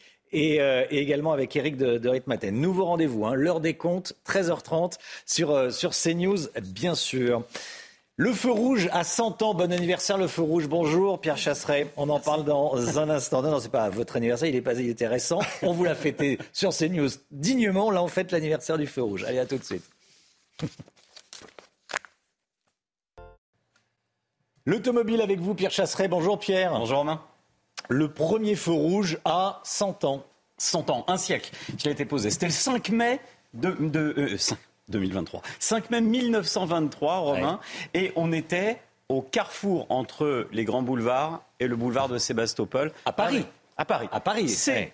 ce type de feu. Alors vous avez vu, il n'était pas tout à fait comme aujourd'hui ce feu, hein, Ouais. parce qu'en fait, il nécessitait quand même une action humaine. C'est-à-dire qu'on avait comme une petite, comme un petit bouton de va-et-vient pour allumer votre lumière chez vous. Et bien là, on pouvait activer la sonnette qui était juste après le passage au halt. Vous voyez une grosse lumière Ouais. rouge avec à l'intérieur écrit halt. Et puis vous aviez ça des deux côtés de la rue et, euh, et par euh, et, et- et chaque- chacune leur tour, eh bien, les rues étaient débloquées par un agent. Alors c'était un petit peu plus complexe, mais c'était une vraie révolution à l'époque. hein.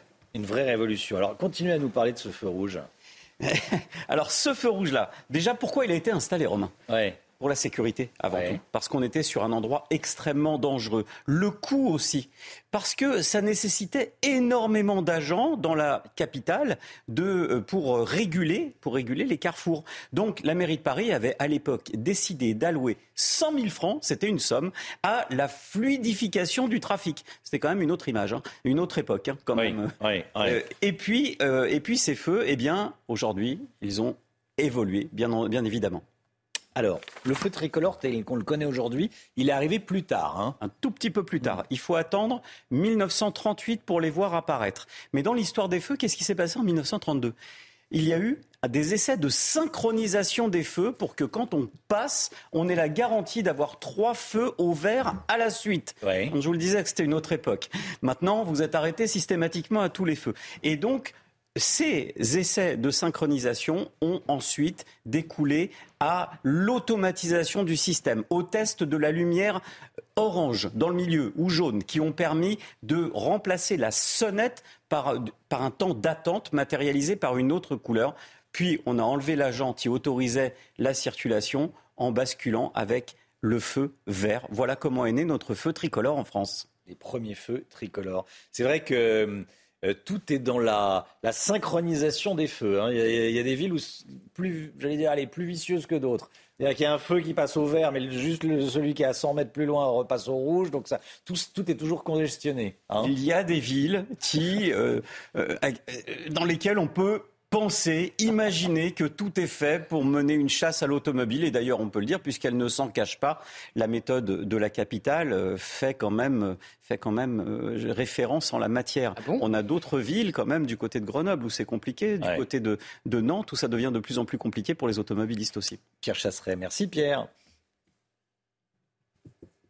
C'était votre programme avec les enseignes du groupe Popin, spécialiste du combustible végétal. Le temps, Alexandra Blanc. Problème de pare-brise Pas de stress. Partez tranquille avec la météo et point S-Glace. Réparation et remplacement de pare-brise. Le temps avec vous, Alexandra. Le temps qui reste mitigé encore aujourd'hui. Hein.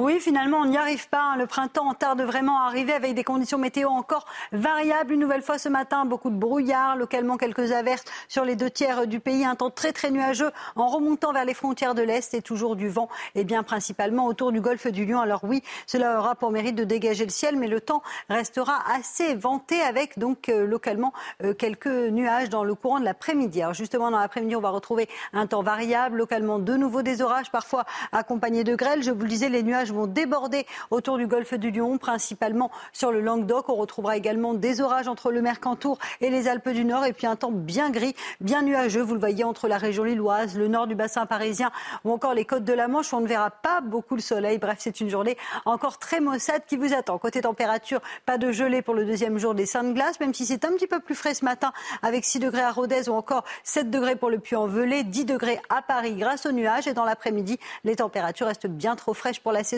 on est en moyenne 2 à 4 degrés en dessous des normales. Seulement 17 degrés du côté de Dijon, 17 degrés à Toulouse, 18 degrés à Rennes. Vous aurez en moyenne 18 degrés à La Rochelle et localement 23 degrés du côté de Marseille. Conditions météo qui vont rester agitées tout au long du week-end. Et oui, avec des orages, des températures un peu fraîches et un temps nuageux que l'on devrait conserver dans la Nièvre également. Problème de pare-brise Pas de stress. Repartez tranquille après la météo avec Point S-Glace. Réparation et remplacement de pare-brise. Regardez la matinale de CNews. Merci d'être avec nous. Merci d'avoir choisi CNews pour démarrer cette journée. À la une ce matin, la pression migratoire de plus en plus forte à la frontière franco-italienne. On est allé sur place. Vous entendrez un clandestin guinéen, en l'occurrence, dire que les Français ont colonisé l'Afrique et qu'on ne peut donc pas le refouler. De nombreuses réactions après l'annonce de l'enquête pour fraude fiscale visant un député de la France insoumise. Il est soupçonné de ne pas avoir déclaré 200 000 euros au total entre 2018 et 2022. Réaction politique, notamment celle du député RN Franck Alizio, qui était en direct avec nous ce matin. Un plan d'action pour lutter contre les pénuries de médicaments. Ces derniers mois, il a manqué du paracétamol et de l'amoxicilline. Lomique Guillot avec nous. Et puis c'est le match du moment, le barbecue à gaz contre le barbecue au charbon, voire électrique. On a enquêté. Michel Polnareff remonte sur scène, celui qu'on surnomme l'amiral entame sa tournée le 24 mai prochain. Et on en parlera bien sûr avec Chloé Ronchin. Bonjour Chloé, à tout de suite. Face à la pression migratoire qui ne faiblit pas à la frontière franco-italienne, la préfecture des Alpes-Maritimes a autorisé l'utilisation des drones pour contrôler cette frontière. À Vintimille, ils sont une centaine à espérer pouvoir entrer en France. Et on est allé comprendre pourquoi ils essaient de rentrer ici sur le territoire. Stéphanie Rouquier les a rencontrés sur place. À la gare de Vintimille, à 8 km de la frontière, tous les jours, des dizaines d'étrangers en situation irrégulière affluent pour monter dans un train et rejoindre la France. Aboubacar vient de la Côte d'Ivoire. En moins d'un mois, il a déjà tenté de passer à cinq reprises, mais à chaque fois, il a été intercepté par des policiers et ramené en Italie. Les policiers sont là, trop de contrôle, bon. Souvent, c'est normal que le contrôle est bon. C'est trop fatigant, c'est pas trop facile. La majorité des migrants originaires d'Afrique francophone partagent le même désir, vivre en France. Yawara est guinéen. Il est arrivé à Vintimille il y a deux jours. Nous avons été colonisés par les Français. Donc normalement, ils ont le droit et le devoir de nous accueillir. Normalement, ils n'ont pas le droit de nous refouler. Ça, c'est normal, ça, c'est clair, c'est très clair. Et vous ressentez quoi quand les policiers vous ramènent en Italie? Bon, ça me fait très, très, très mal. Très mal. Très mal, au nom de Dieu. Très mal, franchement. Fatigant aussi, Très fatigant, très fatigant. Regardez là où nous sommes comme ça. On n'a pas l'endroit où dormir. En attendant leur prochaine tentative par train ou en empruntant des sentiers dangereux, ces exilés vivent dans des campements de fortune, sur la plage ou le long du fleuve. Voilà, reportage de Stéphanie Rouquier. Vous avez entendu euh, ce monsieur guinéen. Les Français nous ont colonisés. Ils n'ont pas le droit de nous refouler. Gauthier Lebret, pendant ce temps, le gouvernement patauge avec sa loi immigration. Hein. Absolument, on a vu encore un nouveau revirement euh, cette semaine, puisque euh, le projet de loi sera présenté en Conseil des ministres avant l'automne, en juillet, alors qu'il devait être présenté à l'automne, justement. Et là, le débat aura donc lieu à l'automne au, Parlement. Les choses s'accélèrent. Alors pourquoi le gouvernement accélère après avoir freiné? Parce qu'il était en train de se faire couper l'herbe sous le pied par les républicains qui vont déposer deux propositions de loi qui seront détaillées en juin. Deux propositions de loi sur le thème de l'immigration. Alors un mois de concertation va s'ouvrir avec Gérald Darmanin pour tenter de trouver une majorité. Disons-le tout de suite, c'est quasiment mission impossible pour le ministre de l'Intérieur puisqu'il ne peut pas droitiser son texte pour tenter de séduire les députés LR, sans quoi il perdrait l'aile gauche de sa majorité, tenue par Sacha Houlier, influent dans la majorité, président de la commission des lois. Reste une solution pour le gouvernement, un nouveau 49-3. Merci Gauthier. Un député de la France insoumise visé par une enquête pour blanchiment de fraude fiscale et abus de biens sociaux. Carlos Martins Bilongo est soupçonné d'avoir dissimulé un peu moins de 200 000 euros aux autorités entre, 18, entre 2018 et 2022. Il aurait également manqué à sa déclaration auprès de la haute autorité pour la transparence de la vie publique, l'élu du Val d'Oise qui a été signalé par Tracfin, la cellule de renseignement financier de Bercy. Il dément avoir un compte à l'étranger. Et Franck Alizio, député Rassemblement national des Bouches-du-Rhône, était sur notre antenne à 6h45. Selon lui, c'est l'ironie du sort pour la France insoumise, très attachée, on le sait, à la lutte contre la fraude fiscale. Enfin, voilà, étonnant de la part euh, de LFI qui passe son temps dans l'hémicycle à dénoncer la fraude fiscale, euh, à l'imaginer avec, euh, avec, enfin, beaucoup, encore plus importante que ce qu'elle est, et elle est déjà importante, et surtout qui passe son temps à demander des augmentations d'impôts massives euh, sur les, nos PME, sur les classes moyennes, bien avant de demander euh, d'augmenter les impôts et d'augmenter encore plus le matraquage fiscal euh, qu'aujourd'hui, qu'elle commence par payer ses impôts. Jean-Luc Mélenchon a annoncé hier vouloir se constituer partie civile au procès de quatre néo-nazis. Ces derniers passeront le mois prochain devant la cour d'assises des mineurs. Ils sont soupçonnés d'avoir préparé des projets terroristes visant des meetings de la France insoumise entre 2017 et 2018. Selon l'accusation, le groupe adhérait aux idées véhiculées par l'extrême droite néo-nazie.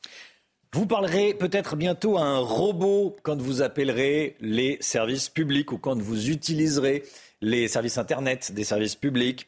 Le gouvernement veut expérimenter l'IA, l'intelligence artificielle, au sein de l'administration.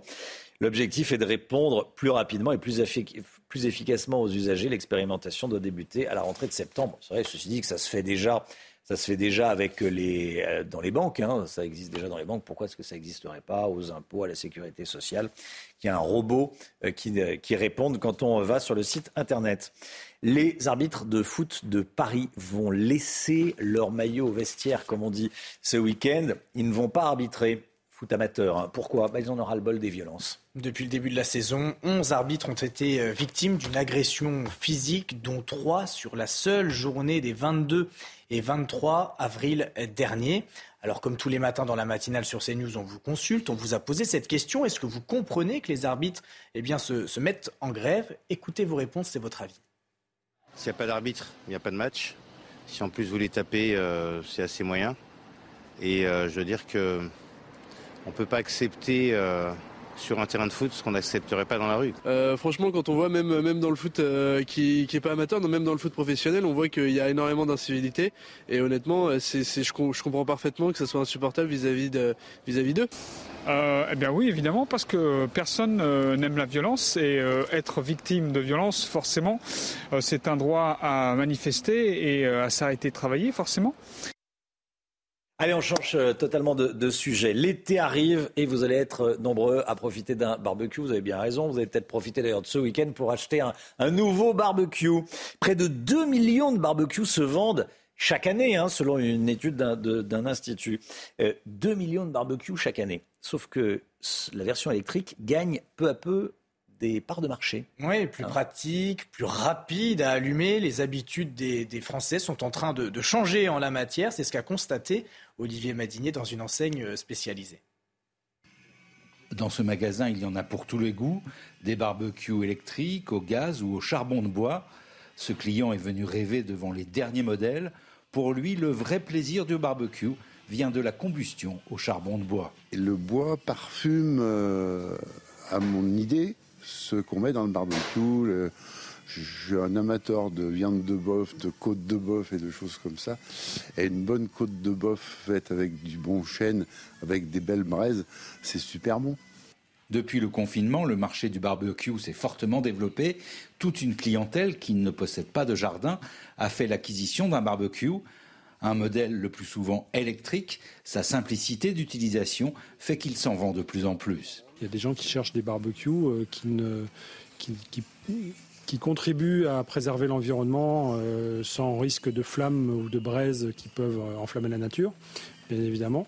Vous avez des gens aussi qui recherchent la praticité, donc qui veulent des barbecues qui démarrent facilement, sans prise de tête qui chauffent rapidement. Un barbecue au bois ou au charbon de bois coûte environ 300 euros, alors qu'il faudra débourser entre 600 et 1000 euros pour un modèle électrique.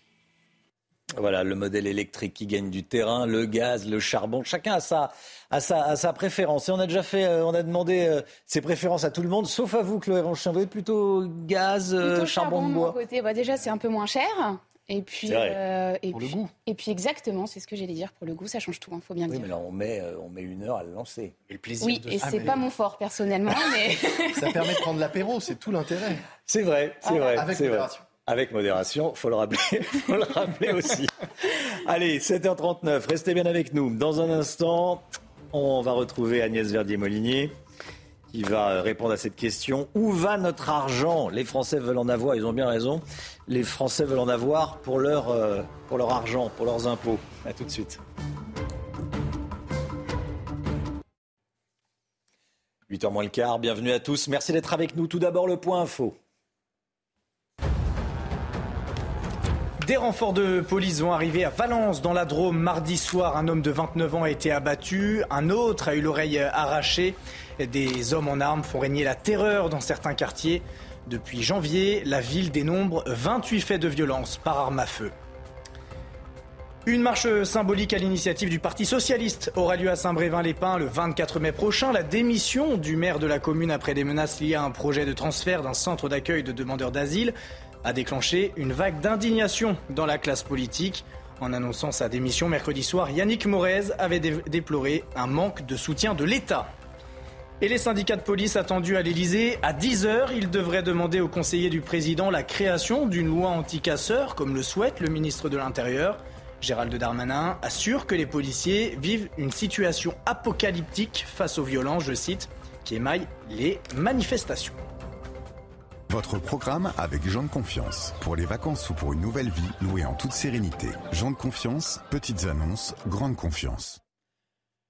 Tous les contribuables de France reçoivent en ce moment un email de Bercy pour donner leur avis sur le niveau des impôts, sur l'utilisation de l'argent public en général. Agnès Verdier-Molinier, directrice de l'IFRAP avec nous. Bonjour Agnès. C'est une première selon le ministère des Finances. Qu'est-ce que vous en pensez, vous, de cette initiative? Bah, C'est pas trop tôt. Vous n'êtes jamais contente non, mais attendez, l'article 14 de la Déclaration des droits de l'homme et du citoyen, ça nous dit quelque chose. Tous les citoyens ont le droit de constater par eux-mêmes, par leurs représentants, la nécessité de la contribution publique, mmh. de la consentir librement et d'en suivre l'emploi. C'était il y a 234 ans, 1789. Alors, il serait temps de, de s'en préoccuper. Alors, c'est vrai que le ministère nous a fait un beau site internet, en avoir pour mes impôts. Et puis alors, il nous dit qu'il va regarder pour nous le coût des politiques publiques, de l'école, des routes, de la santé, et puis qu'on aura même des infos euh, locales. Hmm. Mais bon. Sur le papier, ça a l'air bien, ça va dans le bon sens, dans le sens de euh, savoir Où va notre argent, comme vous dites hein C'est le mot qui vous colle à la peau en ce moment. Bah oui, mais alors euh, sur le papier seulement, parce que finalement, qu'est-ce que ça nous dit Hmm. euh, que dans un département, on dépense 10 000 euros par élève de lycée et par an? Bah, Ça nous dit rien sur les écarts de niveau entre les différents lycées. Là, Euh, on vient de refaire un petit classement à la Fondation IFRAP sur les collèges de France, sur le brevet à l'écrit. Dans les 100 premiers, il n'y en a que 9 qui sont publics. Et pourtant, on met beaucoup plus d'argent dans l'éducation nationale publique que dans l'enseignement euh, privé sous contrat. Donc, les moyennes, euh, désolé, ça veut rien dire en fait. Hein. Euh, Ça nous donne pas l'info sur la qualité des services publics, ce que nos voisins européens font Hmm. beaucoup mieux que nous. Ça nous dit rien sur l'efficacité aussi oui, du, L'efficacité, la qualité. Effectivement. Euh, Qu'est-ce qu'ils font nos voisins justement en la matière? Bah, par exemple, les Suisses, hein, c'est intéressant, ils donnent euh, toutes les données des, des hôpitaux euh, et des cliniques, et puis euh, il y a une association qui fait un vrai classement de la, la qualité, euh, où est-ce qu'il faut se faire soigner, etc. Et, et alors, en France, c'est pas du tout le cas. Et même euh, pire, ça, finalement, il y a, pendant des années, Le Point faisait un classement des hôpitaux et des cliniques. On s'en souvient, tous les ans, c'était un peu le marronnier, mais ça permettait à tout un chacun de savoir où se faire opérer de la cataracte, euh, se faire poser une prothèse de hanche, etc. Eh bien, la CNIL a maintenant refusé l'accès à ces données, hein, ce- ces données hospitalières euh, de France, hein, ce qu'on appelle le PMSI, sous prétexte que ça pouvait avoir une influence sur les choix de nombreuses personnes dans leur parcours de soins, et donc euh, que finalement, euh, il ne fallait pas que les, les citoyens français euh, aient l'info. On n'en sait pas plus sur où vont nos impôts. On en sait même plutôt moins. Bah, c'est ça le, le problème. C'est-à-dire qu'il y a beaucoup de communication en ce moment sur ce sujet, mais nous, euh, on voit que ça ne s'améliore pas. Par exemple, les comptes de l'ENA, avant, on les avait tous les ans. Depuis qu'il y a une nouvelle ENA, euh, l'Institut national des services publics, là, euh, qui a été créé, on a cherché à avoir les comptes. On les a demandés en décembre dernier. On les a toujours pas. Alors que, euh, clairement, euh, c'est la loi, on devrait les avoir. On a demandé les, bilans sociaux, c'est ce qui sert à, calculer le- le- l'absentéisme des agents dans, les collectivités, aux 70 plus grandes villes de France. C'est la loi de 2019. Ils devraient publier. On n'en a que 30 qui ont répondu. Donc, la question où va notre argent, mais aussi est-ce qu'on en a pour nos impôts? Euh, Pour l'instant, clairement, on est vraiment sur plutôt un concept un peu sympa, euh, en avoir pour mes impôts, mais ça reste un coup de bluff. Parce que la réalité, c'est que quand on veut regarder à l'intérieur de la boîte noire de la dépense publique, on a toutes les peines du monde à voir qualité, dépenses, pouvoir faire des palmarès, pouvoir faire des classements. Ça, ça plaît pas du tout en France, alors que partout en Europe, il y a une vraie info pour les citoyens. C'était votre programme avec Jean de Confiance. Pour les vacances ou pour une nouvelle vie, louée en toute sérénité. Jean de Confiance, petites annonces, grande confiance. Agnès Verdier-Molinier, merci beaucoup Agnès. Euh, votre livre, Où va notre argent hein, Oui, c'est ça. Qui est euh, dans les top 10, top... euh, Ouais, quatrième dans, dans les Quatrième, essais. quatrième dans les essais. Où va notre argent? Merci beaucoup Agnès Verdier-Molinier. 7h48, 8h moins 10. Restez bien avec nous. Dans un instant, Emmanuel Macron. L'écologie veut faire une pause. Oui, oui, Emmanuel Macron veut faire une pause sur l'écologie. On en parle dans un instant avec Paul Sugy. À tout de suite. Rendez-vous avec Sonia Mabrouk dans Midi News du lundi au jeudi de midi à 14h. La politique avec vous, Paul Sugy. Bonjour Paul. Bonjour Romain. Paul Sugy, journaliste au, euh, au Figaro. Euh, on va parler de, de l'écologie. On va parler de l'écologie. On arrête de faire de nouvelles normes écologiques et on se contente d'appliquer celles qui existent. En résumé, c'est ce que veut Emmanuel Macron qui a demandé hier une pause réglementaire européenne sur l'écologie. Qu'est-ce qu'il a en tête exactement? Oui, alors Emmanuel Macron s'exprimait euh, sur l'industrie. Ce qu'il veut, c'est donc une réindustrialisation de la France. Et pour ça, il a évoqué ce qui pèse euh, sur la compétitivité des entreprises françaises et notamment ce qu'il a donc euh, exprimé hier, c'est l'idée que on a besoin de davantage de lisibilité et que si les règles du jeu changent tout le temps, eh bien, on peut pas anticiper sur 5, 10, 15 ans et donc produire de la valeur de façon durable. Donc pour ça, il faut de la lisibilité et il a effectivement demandé à l'Union européenne de mettre en pause sa production de normes réglementaires. En gros, hein, c'est ça, arrêter de changer tout tout le temps les règles du jeu. Pourquoi est-ce qu'il a ça en tête? Bah, On a évidemment, par exemple, euh, l'exemple du moteur thermique dont la fin est prévue en 2035 par l'Union européenne. Alors c'est un vote des États membres qui a entériné le mois dernier cette décision et pourtant tous les industriels du secteur automobile expliquent que c'est impossible, que c'est une catastrophe industrielle annoncée et donc on voit bien que effectivement la production abondante de normes au niveau européen, l'Europe étant en plus championne de ces normes alors que tous ses euh, concurrents sur les autres continents évidemment sont moins disants que nous sur l'aspect écologique, eh bien c'est une catastrophe pour nos entreprises. C'est une injustice globale, une injustice pour les entreprises, mais aussi pour les particuliers. Je pense par exemple à euh, la rénovation énergétique du bâtiment aussi que nous promet en fanfare Emmanuel Macron et qui fait que du jour au lendemain, euh, votre voiture, votre maison peut perdre la moitié de sa valeur. C'est illisible pour tout le monde et donc on est les dindons de la farce de cette histoire. Un autre exemple aussi, c'est notre incapacité à imposer aux pays avec qui on fait commerce, avec qui on importe des produits, eh bien les mêmes règles que nous. Par exemple, Emmanuel Macron n'a pas réussi jusqu'ici à demander des clauses miroirs. Vous savez, c'est le fait que les pays appliquent les mêmes clauses environnementales que nous, euh, par exemple euh, dans l'accord sur le Mercosur, euh, donc l'accord de libre-échange, notamment de produits agricoles avec les pays d'Amérique du Sud. Concrètement, est-ce que c'est possible de faire une telle pause? Bah D'abord, ça veut rien dire. On a l'impression que la phrase d'Emmanuel Macron, c'est un peu, vous savez, comme quand Nicolas Sarkozy disait euh, l'environnement, ça commence à bien faire. Faire une pause, ça veut dire quoi? D'abord, il y a une production permanente de dispositions, de lois, ne serait-ce que parce que notre système juridique est prévu comme ça pour autoriser les industriels, les entreprises à continuer de produire de la valeur, il faut en permanence produire de nouvelles euh, réglementations. Donc ça voudrait dire que dans ces réglementations nouvelles qu'on va créer à chaque fois, on n'ajoute pas de nouvelles normes. Alors à ce moment-là, pourquoi pas? Mais Emmanuel Macron parle à qui? Il demande ça à qui? Il demande ça aux États membres, mais dans ces cas-là, c'est la voix de la France, c'est-à-dire c'est lui-même directement par le biais de ses ministres qui est euh, à même d'exécuter cette décision. Il demande ça aux députés, mais dans ce cas-là, pourquoi est-ce que les députés du groupe Renew, donc les députés euh, euh, européens macronistes, continuent eux-mêmes d'ajouter de nouvelles normes alors que le PPE, par exemple, à droite, essaye depuis des mois d'obtenir un moratoire sur les normes environnementales au Parlement européen. Donc on ne sait pas très bien à qui il s'adresse et on, on, a le sentiment, si vous voulez, que Emmanuel Macron est en fait en train presque de parler à lui-même en se disant mais c'est vrai, depuis six ans ça va pas, il faudrait peut-être qu'on se calme un petit peu sur les normes. Donc si je comprends bien, vous estimez qu'Emmanuel Macron n'est pas le mieux placé pour tenir ce discours? Bah non, c'est le moins qu'on puisse dire. Alors je m'appuie sur une étude qu'a conduit l'IFRAP qui montre que par exemple sur euh, une euh, norme environnementale sur quatre, la France surtranspose le droit européen. C'est-à-dire que l'Europe dit quelque chose et la France va dire encore plus. Euh, l'exemple par exemple c'est le glyphosate. La France a imposé l'interdiction du glyphosate aux agriculteurs alors que l'Europe continue à la maintenir. Bon, et puis la France est championne aussi pour créer ses propres normes. Un exemple parmi d'autres, ce sont ces zones d'accélération de l'énergie renouvelable auxquelles personne ne comprend rien. On demande d'un coup au maire de dire à quel endroit de sa ville il va pouvoir implanter ici euh, un mini panneau photovoltaïque, etc. Donc il y a un effort particulier de la France pour rajouter des tracas aux entrepreneurs, aux élus en matière d'écologie. Donc effectivement, Emmanuel Macron peut-être se formuler ce souhait à haute voix, mais pour lui-même, il faudrait peut-être qu'il arrête de rajouter des normes un peu partout. Paul Sugy, merci beaucoup Paul. 8h15, soyez là, Bruno Le Maire sera l'invité de Laurence Ferrari. Bruno Le Maire, invité de Laurence, 8h15 dans la matinale. Allez, on parle de Michel Polnareff tout de suite.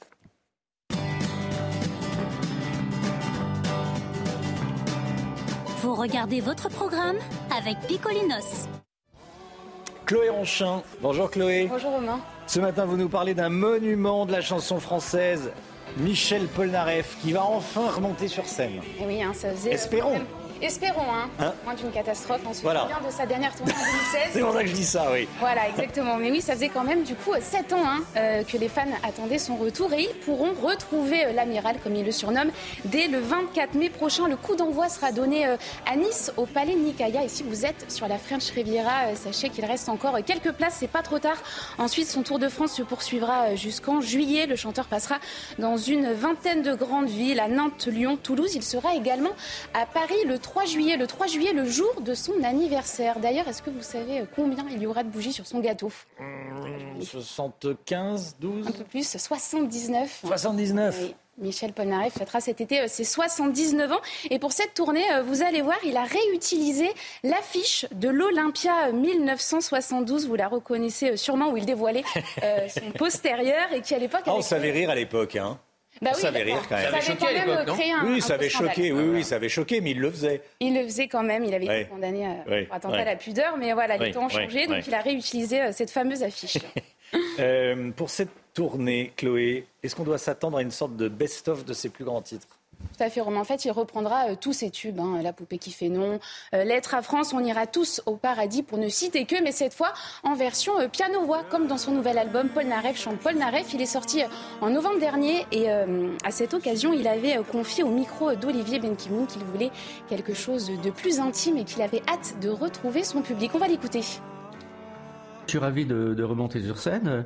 vous savez, c'est bon, comme le cheval, on tombe de cheval, il, faut remonter, sinon on remonte plus. Euh, bon. Et j'ai pas les mêmes armes euh, que, j'avais à l'époque, par exemple, par rapport euh, aux, arrangements. Là, je suis à poil.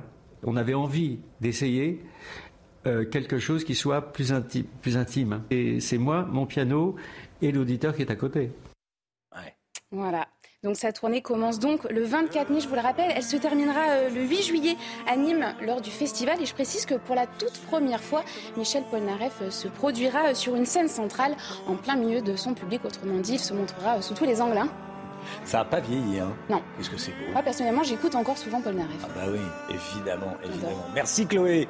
Je suis à des années de toi, c'est ça.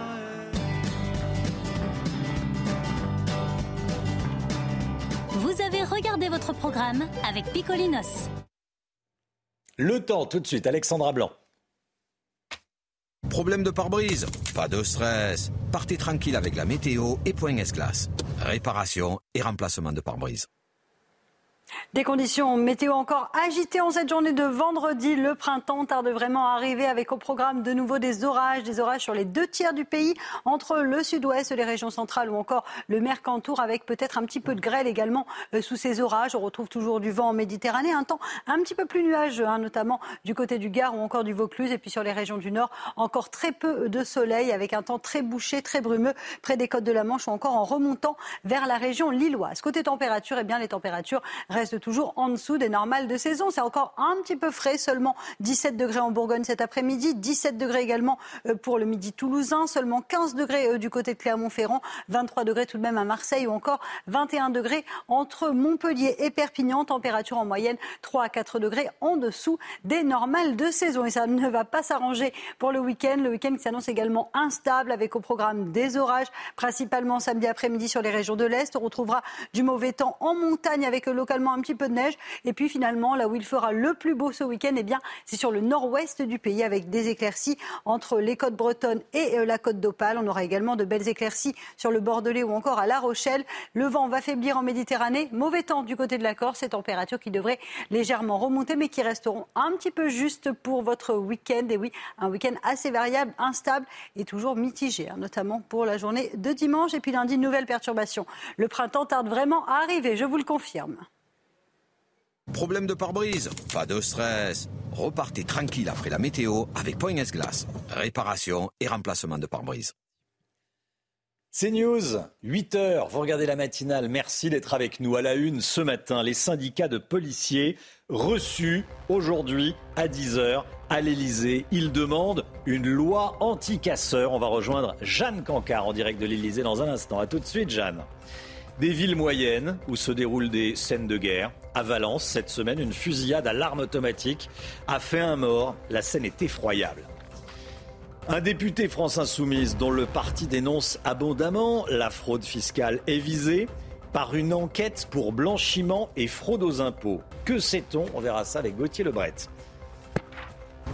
Des arbitres de foot amateurs en grève à Paris, ils veulent dénoncer les violences physiques dont ils sont victimes. Vous allez voir. Et puis des grands chefs qui font des plats à petit prix, ça s'appelle Taste of Paris. Si vous êtes en Ile-de-France, vous pouvez en profiter jusqu'à dimanche. Les policiers se rendent à l'Elysée. Ce matin, les syndicats vont être reçus à 10h par le directeur de cabinet d'Emmanuel Macron. Ils se plaignent de vivre une situation apocalyptique face aux violences des manifestations. Et on rejoint devant l'Elysée Jeanne Cancard. Bonjour Jeanne. Qu'attendent les syndicats de police de cette réunion? Eh bien, Augustin, les syndicats de police attendent un signal fort de l'Elysée. On veut avancer rapidement sur des sujets cruciaux, nous ont-ils dit. Exemple, donc, avec cette loi handicasseur indispensable aujourd'hui, selon eux, et une loi qui est aussi voulue par le ministre de l'Intérieur, Gérald Darmanin. Les organisations syndicales réclament aussi une réponse pénale plus ferme avec des peines minimales pour les agresseurs de forces de l'ordre. Et surtout, ce qu'elles veulent, ces organisations syndicales, eh bien, c'est un soutien inconditionnel de la part d'Emmanuel Macron face aux violences que peuvent subir les forces de l'ordre, même si le chef de l'État ne sera pas présent lors de cette réunion à 10h, et eh bien c'est à travers son directeur de cabinet et son conseiller police que les forces de l'ordre souhaitent faire passer ces messages. Les forces de l'ordre qui dénoncent une violence exponentielle à leur encontre. Nos collègues aujourd'hui prennent feu, ont déploré les syndicats dans le courrier qu'ils ont adressé seulement quelques jours après les violences du 1er mai au président de la République. Jeanne Cancard, merci Jeanne avec les images de Florian Paume. Un climat de guerre à Valence, des hommes en armes font régner la terreur dans le quartier de Font-Barlette. Un homme de 29 ans y a été tué par balle mardi soir. Et une autre personne a été blessée, son oreille a été arrachée. Les autorités annoncent l'arrivée prochaine de renforts de police. Valérie Labonne.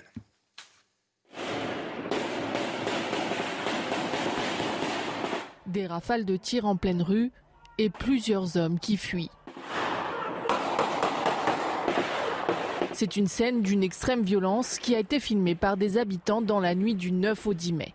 Cette vidéo authentifiée a été tournée dans la rue où un homme est mort et un autre grièvement blessé. Je crois qu'ils vont tuer un mec, wesh, ils sont tous armés. Un climat de violence que les habitants du quartier de Font-Barlette, classé en zone prioritaire, dénoncent depuis plusieurs mois. Ils sont régulièrement témoins de règlements de compte sur fond de trafic de drogue. Le préfet de la Drôme a décidé de réagir en déployant une quarantaine de CRS sur place jusqu'à lundi matin pour sécuriser les lieux. Un sentiment d'abandon relayé par le maire, les républicains, Nicolas d'Aragon, qui pointe du doigt la faillite de l'État. L'État est totalement absent du maintien de la sécurité. Je préférerais qu'on ait une présence aléatoire deux fois par semaine pour perturber les dealers dans leurs activités. Il dit ne pas avoir reçu de réponse à la dizaine de lettres envoyées à la Première ministre et au ministre de l'Intérieur.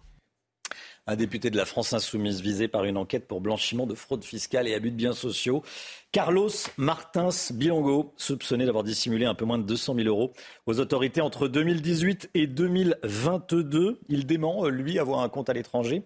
Euh, Gauthier Lebret, qu'est-ce qu'on sait exactement de ce qui lui est reproché? Alors, cette fameuse enquête préliminaire a été ouverte euh, mi-avril pour des faits supposés euh, de fraude fiscale, de blanchiment, mais aussi d'abus de biens, sociaux et de manquement à l'obligation de déclaration. On va peut-être voir tous ces points que je viens de vous énumérer. Merci. En tout cas, Carlos Martins Bilogo donc, est soupçonné d'avoir dissimulé un peu moins de 200 000 euros sur la période 2018-2022.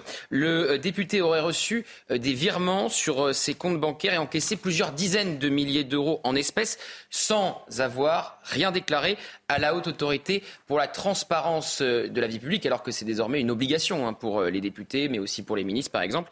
Il aurait également minoré pendant plusieurs années le chiffre d'affaires d'une de ces entreprises. Et enfin, il aurait également un compte non déclaré à l'étranger en Europe de l'Est. Le parquet n'a fait aucun commentaire, contrairement au député LFI. On va voir euh, ce qu'il a dit. Il se défend, vous le disiez Romain, il nie les accusations. Je n'ai jamais eu de contrôle fiscal, ni à titre personnel, ni pour mes sociétés. Il ajoute, j'ai demandé à mon avocat de s'assurer qu'aucune erreur déclarative n'aurait pu être commise. Je devrais en connaître la teneur. D'ici quelques jours, je serai parfaitement transparent sur l'intégralité de ces éléments. C'est la deuxième déclaration de Carlos Martens Bilongo.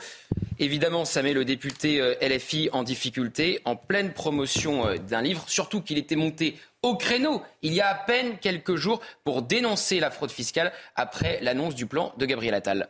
Merci Gauthier. Les arbitres de foot amateurs de Paris vont euh, rester au vestiaire. Ils vont pas arbitrer ce week-end. Pourquoi?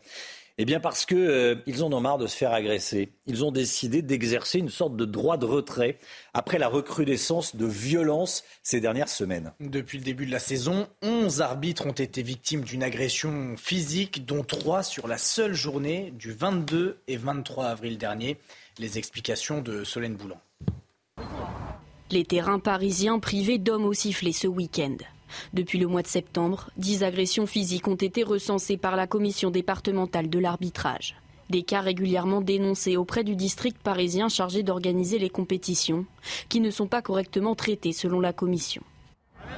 J'alerte tous les lundis quand je reçois les rapports, les messages des arbitres inquiétants. Je vais le voir, il me dit c'est pas la même version exacte. Il me dit c'est pas la même version que j'ai eu par les clubs. Voilà. Donc on écoute plus les clubs que les arbitres qui sont sur le terrain. Une décision partagée par certains arbitres qui dénoncent des violences trop présentes dans le monde amateur. Certains arbitres euh, ont, euh, ont, eu des violences physiques, donc par des crachats, euh, des, coups de, poing, des coups de pied dans le dos, sont revenus avec des jours aussi d'ITT, donc 8, 10, 20 jours d'ITT. Le manque de visibilité fait que je pense que les protagonistes se permettent de manquer de respect et ça, cela touche toutes les catégories. De son côté, le district parisien estime que le manque d'arbitres pourrait venir perturber des matchs déjà sous haute tension, compte tenu des enjeux de fin de saison. L'instance a fait appel au district du Val d'Oise pour venir prêter main forte sur les terrains. Allez, on va saliver dans la matinale. Est-ce que vous connaissez Taste of Paris, le festival de la gastronomie qui propose des dégustations avec des grands chefs à petit prix? Et comme chaque année, effectivement, il ouvre ses portes pour quatre jours au Grand Palais à Paris, l'occasion de découvrir de nouvelles saveurs sans se ruiner. C'est ce qu'a fait Thibaut Marcheteau, il s'est rendu sur place. Ici, c'est le plat signature, c'est un croque riz de veau laqué et servi avec un condiment acidulé au carbone. Si à la présentation de ces plats, vous avez déjà l'eau à la bouche, le prix, lui, est encore plus attractif. L'idée, c'est de pouvoir proposer les mêmes plats qu'on propose au restaurant, mais euh, au plus grand nombre de personnes qui souhaitent venir découvrir ma cuisine euh, et, la rendre accessible à, de 6 à 12 euros. Des mets de la haute gastronomie accessibles à tous. C'est l'une des raisons pour laquelle ce célèbre chef s'est déplacé sur le salon. Les thèmes, un peu, c'est la gastronomie accessible à tout le monde. Et c'est pour ça qu'on est là, c'est parce qu'on adore rendre accessible à n'importe qui nos plats, euh, que vous pouvez trouver aussi dans nos restaurants, bien évidemment. Des produits d'exception sublimés par les chefs des plus grands palaces parisiens. On a pris cette décision pour vraiment euh, offrir ce produit aux clients, offrir le Shangri-La à ses clients, euh, c'est pour, je pense, une, belle opportunité d'avoir un produit euh, noble entre les mains et de faire découvrir aussi euh, ces produits à, un public vraiment plus large que ce qu'on a l'habitude. Alors évidemment, les critiques gastronomiques d'un jour sont forcément conquises. C'est super bon, on sent bien la truffe. Faire goûter, pour être sûr. Hein. Alors pour venir tester tous ces plats compris entre 6 et 12 euros, précipitez-vous au Test of Paris jusqu'à dimanche et surtout... Bon appétit voilà, c'est appétissant, hein, le plat de pâtes. Euh, ça donne envie. On lui jetterait bien un sort. Hein. La truffe à 9h du matin, je suis pas, à 8h du matin, je suis pas encore sûr, mais pourquoi pas. Essayez, vous verrez. Vous l'adopterez. C'est bon, ça n'attend pas. Hein. Oui, oui, il n'y a pas d'heure. 8h10, pardon? Surtout à 6 euros. Surtout à 6 euros, effectivement. Allez, 8h10. Restez bien avec nous dans un instant. Bruno Le Maire est l'invité de Laurence Ferrari. À tout de suite.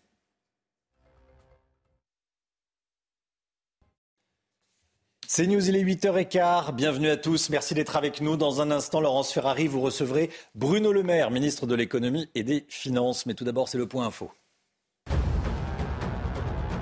Un député de la France insoumise est visé par une enquête pour blanchiment de fraude fiscale et abus de biens sociaux. Carlos Martins Bilongo aurait également manqué à sa déclaration auprès de la haute autorité pour la transparence de la vie publique. Il aurait dissimulé 200 000 euros aux autorités entre 2018 et 2022. Il a été repéré par Tracfin, la cellule de renseignement financier de Bercy. L'élu du Val d'Oise dément avoir un compte à l'étranger.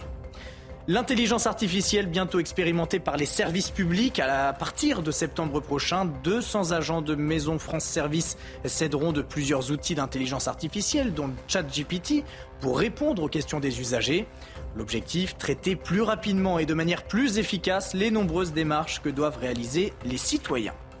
Et à Barmouth, les Russes n'auraient pas reculé. Le ministre de la Défense du Kremlin a assuré hier soir que la situation générale dans la zone de l'opération militaire spéciale était sous contrôle, alors que depuis trois jours, le patron du groupe Wagner rapporte un recul des soldats russes dans cette même région.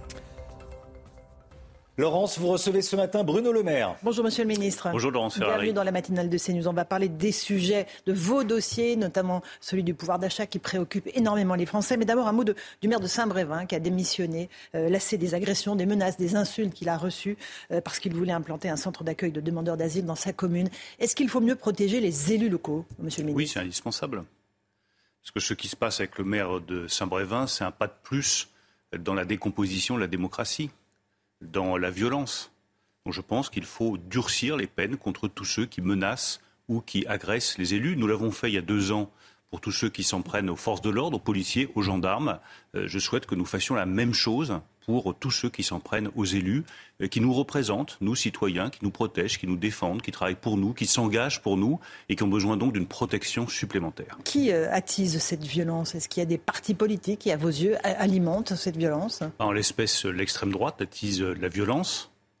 Mais de manière beaucoup plus générale, vous avez des groupes d'extrême droite qui sont impliqués dans beaucoup de violences. Mais de manière plus générale, chaque personne, chaque personne qui a accès à la parole publique, doit mesurer les propos qu'il tient, doit faire attention aux gestes qu'il fait. Euh, lorsque je vois un élu de la France insoumise euh, qui joue avec la tête d'Olivier Dussopt de transformer un ballon de foot, c'est le début de la violence. Lorsque vous avez dans les manifestations euh, un pantin à l'effigie d'Emmanuel Macron, du président de la République, qui est brûlé, c'est le début de la violence. La violence commence toujours par les mots et par les actes symboliques. Et ensuite, elle se transforme en actes concrets, en actes de violence concrets. Donc faisons attention à chacun des mots que nous prononçons à chacun des gestes que nous faisons. Euh, vous vous occupez beaucoup du dossier du pouvoir d'achat, je le disais. L'inflation alimentaire pèse énormément sur le pouvoir d'achat des Français, 16% d'augmentation en un an. Vous avez rencontré hier les représentants de la distribution, Leclerc, Intermarché, Carrefour. Ils veulent ouvrir de nouvelles négociations avec les industriels. Ils disent les prix euh, baissent et en revanche, on ne les voit pas baisser euh, sur les étiquettes. Vous menacez les industriels de les taxer. Est-ce que cela suffira? Comment est-ce que vous allez les forcer à répercuter ces baisses sur les prix? Moi, je veux une seule chose, c'est que les prix alimentaires baissent pour nos compatriotes. Parce qu'aujourd'hui, la flambée des prix alimentaires, pèse terriblement sur leur pouvoir d'achat. Ce que nous avons obtenu hier avec Olivier Grégoire, qui est déjà une très belle avancée, c'est que le trimestre anti-inflation, qui a marché, moins 13% sur euh, les produits dans le trimestre anti-inflation, va être prolongé au-delà du 15 juin. Ensuite, ce qui va soulager, une fois encore, euh, les difficultés de nos compatriotes face à la flambée des prix alimentaires. Ensuite, je regarde les marges qui sont faites par les uns et par les autres. Je constate qu'aujourd'hui, les marges des distributeurs sont réduites parce qu'elles financent le trimestre anti-inflation. Je vois que les marges de certaines grandes multinationales ont augmenté parce que les prix euh, ont baissé, les prix de gros, et les prix de vente, eux, restent très élevés. Donc, les marges de ces multinationales ont augmenté. Je leur demande juste une chose, faites un effort, vous aussi participez à la lutte contre l'inflation, réduisez vos marges, pour réduire les prix pour nos compatriotes. Et je ne dis pas toutes les multinationales, je fais d'ailleurs très attention à regarder très précisément là où ça se porte bien, là où ça se porte moins bien. Je, je, donne juste un, exemple dans le mhm. secteur du lait, l'industrie du lait, mhm. je vois bien que les marges restent réduites parce que les prix du lait restent très élevés. Donc je le dis pour Lactalis, pour Danone, euh, qui s'inquiètent. Je ne fais pas n'importe quoi, je regarde attentivement là où il y a des marges, mais quand des multinationales gardent des marges importantes alors que nos compatriotes souffrent de l'inflation, je leur dis faites un effort, je les verrai mercredi prochain. Soit ces multinationales qui ont des marges importantes font un effort, et tant mieux, et, tout le monde participera de la solidarité nationale, soit elles ne le font pas, et dans ce cas-là, je garde toutes les options sur la table. Mais est-ce que finalement, ce n'est pas l'État, au fond, qui bénéficie le plus de cette inflation? Parce que la TVA, elle va dans vos caisses, enfin les caisses de l'État, évidemment. Oui, mais l'État, euh, il met en place euh, le bouclier sur le prix du gaz, le bouclier sur l'électricité, euh, ça nous coûte des milliards bah d'euros. On nous reproche d'ailleurs parfois de trop protéger contre l'inflation. Vous avez l'indemnité carburant transport qui coûte aussi à l'État. Nous avons mis en place une protection massive et efficace contre l'inflation, mais je peux vous dire que l'État ne se fait pas de gras sur la hausse des prix. Au contraire, il protège, ça coûte cher, et maintenant que l'inflation doit diminuer à partir de l'été, ben, il faudra bien revenir à des dépenses plus raisonnables. Euh, l'une des conséquences de cette hausse des coûts, notamment de l'énergie, c'est les défaillances d'entreprises. Le nombre de défaillances euh, cumulées autour des derniers mois est en hausse de 47,1%. Comment est-ce que vous pouvez nous dire qu'on crée des entreprises en France alors en réalité on en ferme? Ah, parce que pendant euh, deux ans, vous avez eu beaucoup moins de faillites qu'il n'y en a eu euh, d'ordinaire, parce qu'il y a eu une protection massive avec le quoi qu'il en coûte. Les entreprises ont été très protégées. Là encore, nous revenons à la normale, à une situation normale. Mais dans un temps normal, il y a plus de 50 000 faillites d'entreprises chaque année. Donc nous faisons très attention évidemment à la situation des entreprises, mais ça fait partie de la vie économique d'avoir des entreprises qui se portent bien, d'autres qui ont des difficultés. Euh, L'État vient à la rescousse de celles qui sont viables, mais ça fait partie aussi de la vie économique d'avoir des entreprises, 50 000 par an, qui font faillite. Encore un mot de l'inflation, parce qu'encore une fois, c'est le sujet de préoccupation majeure des Français. Quand est-ce qu'elle va enfin décroître dans notre pays euh, Le pic, le fameux pic dont on parle depuis plus d'un an, vous le voyez pour quand cette fois-ci Elle commence déjà, même si c'est pas perceptible euh, dans le porte-monnaie de chacun, mais elle commence déjà à décélérer. L'été prochain, c'est toujours la date que j'ai fixée, nous devrions voir l'inflation ralentir plus significativement. Et notre objectif avec les distributeurs, je l'espère avec les industriels, c'est de casser la spirale inflationniste sur les prix alimentaires à l'automne, vers le mois d'octobre. Mais ça suppose que les négociations commerciales sur les prix rouvrent maintenant. Les distributeurs ont même été très précis. Il faut que ces négociations rouvrent avant la fin du mois de mai. Si elles ne rouvrent pas avant la fin du mois de mai, ben, les prix vont continuer à augmenter, y compris jusqu'à l'automne. C'est pour ça qu'aujourd'hui, je sonne le rappel de tout le monde, je mobilise tout le monde, je mets tout le monde autour de la table et notre objectif commun, distributeurs, industriels, pouvoir public, doit être casser la spirale inflationniste d'ici l'automne prochain. Et c'est maintenant que ça se joue. Est-ce que vous êtes d'accord avec Michel-Édouard Leclerc qui dit qu'on ne reviendra jamais au prix d'avant? Au fond, l'inflation va rester structurelle elle sera structurellement plus élevée, oui, mais je l'ai là aussi jamais caché, pour une raison qui est une bonne raison, qui est que nous relocalisons nos productions. C'est vrai pour euh, l'agriculture, c'est vrai pour l'industrie, et c'est sûr, on va parler de batterie électrique. Mhm. C'est plus cher de produire une batterie électrique en France. Mais socialement, c'est mieux. En termes d'emploi, c'est mieux. Pour la création d'emplois d'ouvriers, c'est mieux. Et pour l'environnement et la planète, c'est infiniment mieux. C'est pour ça qu'à la sortie de cette crise inflationniste, on aura probablement une inflation structurellement plus élevée que celle que nous avons connue au cours des 20 dernières années. On va parler d'industrie. Vous serez dans quelques heures euh, avec le chef de l'État à Dunkerque. Euh, justement, une firme taïwanaise doit annoncer l'ouverture d'une usine de batteries électriques. Euh, Emmanuel Macron veut réindustrialiser la France à la bonne heure. Ce que je veux, dit-il, c'est un vrai plan Marshall de la réindustrialisation de nos territoires économiquement perdus. Sauf que c'était en 2017 qu'il a dit ça, monsieur le maire. Qu'est-ce qui s'est passé depuis? Ça a donné des résultats Ben non, pas rien. Euh, si vous regardez, je pense que euh, les faits et les chiffres sont sans appel. Au cours des trois dernières décennies, 2,6 millions d'emplois industriels détruits. Une saignée révoltante, un abandon de la culture ouvrière, 600 usines confirmées, un désastre économique et je dirais même un désastre moral. En 2017. Et humain. Et humain. Mais en 2017, nous avons pris des décisions courageuses euh, qui étaient indispensables pour réindustrialiser. La première des décisions, c'est nos décisions fiscales qui sont vilipendées par tout le monde. Ah, ils font la politique des riches, ils baissent les impôts, ils baissent l'impôt sur les sociétés, ils baissent l'impôt sur le capital. C'est pas la politique des riches, c'est la politique de l'industrie, c'est la politique des ouvriers, c'est la politique des territoires. Parce qu'en ayant une imposition du capital moins chère, l'industrie qui consomme beaucoup de capital, Prologium, c'est 5,6 milliards d'euros d'investissement, c'est beaucoup de capital. L'industrie revient le territoire redevient attractif. Et en six ans, nous avons, au cours des deux dernières années, 200 usines ouvertes. 80 000 emplois ouvriers créés. C'est la première fois depuis 30 ans que nous recréons des emplois ouvriers et que nous rouvrons des usines. Maintenant, on veut accélérer. On a une opportunité, c'est la transition écologique. On va avoir besoin d'hydrogène vert, de batteries électriques, de véhicules électriques, de panneaux solaires. Eh bien, on veut utiliser cette transition écologique comme moyen d'accélérer la réindustrialisation de la France. Euh, Emmanuel Macron a dit quelque chose qu'on a du mal à comprendre. Hier, il a dit, il a parlé de l'industrie verte, il dit on veut une pause dans la réglementation environnementale européenne. Ça, veut dire quoi en fait? Vous voulez revenir en arrière? Certainement. C'est genre l'écologie, c'est bon maintenant, ça suffit? Pause ne veut pas dire rec. D'accord. Pas retour en arrière. Ça veut dire simplement il y a des règles. C'est, je le rappelle, les plus exigeantes de toute la planète. Donc plutôt que de vouloir toujours les renforcer, il faut les appliquer. Et je pense que le président de la République a mille fois raison de dire mais euh, arrêtons de toujours vouloir ajouter des normes, vérifions simplement que celles qui existent, qui sont bonnes, qui sont justes, qui sont nécessaires pour le climat, sont réellement appliquées. Ça vaut pour l'Europe, ça vaut aussi pour la France. Vous savez qu'il y a euh, une disposition réglementaire très importante qui s'appelle le bilan des émissions de gaz à effet de serre. Chaque entreprise d'une certaine taille doit le faire. Il n'y en a pas la moitié qui l'ont fait. On me dit, mais il faut que vous renforciez ce fameux BGS, ce bilan des émissions de gaz à effet de serre. Mais avant de renforcer ce bilan, déjà que les entreprises l'appliquent, le respectent et le publient.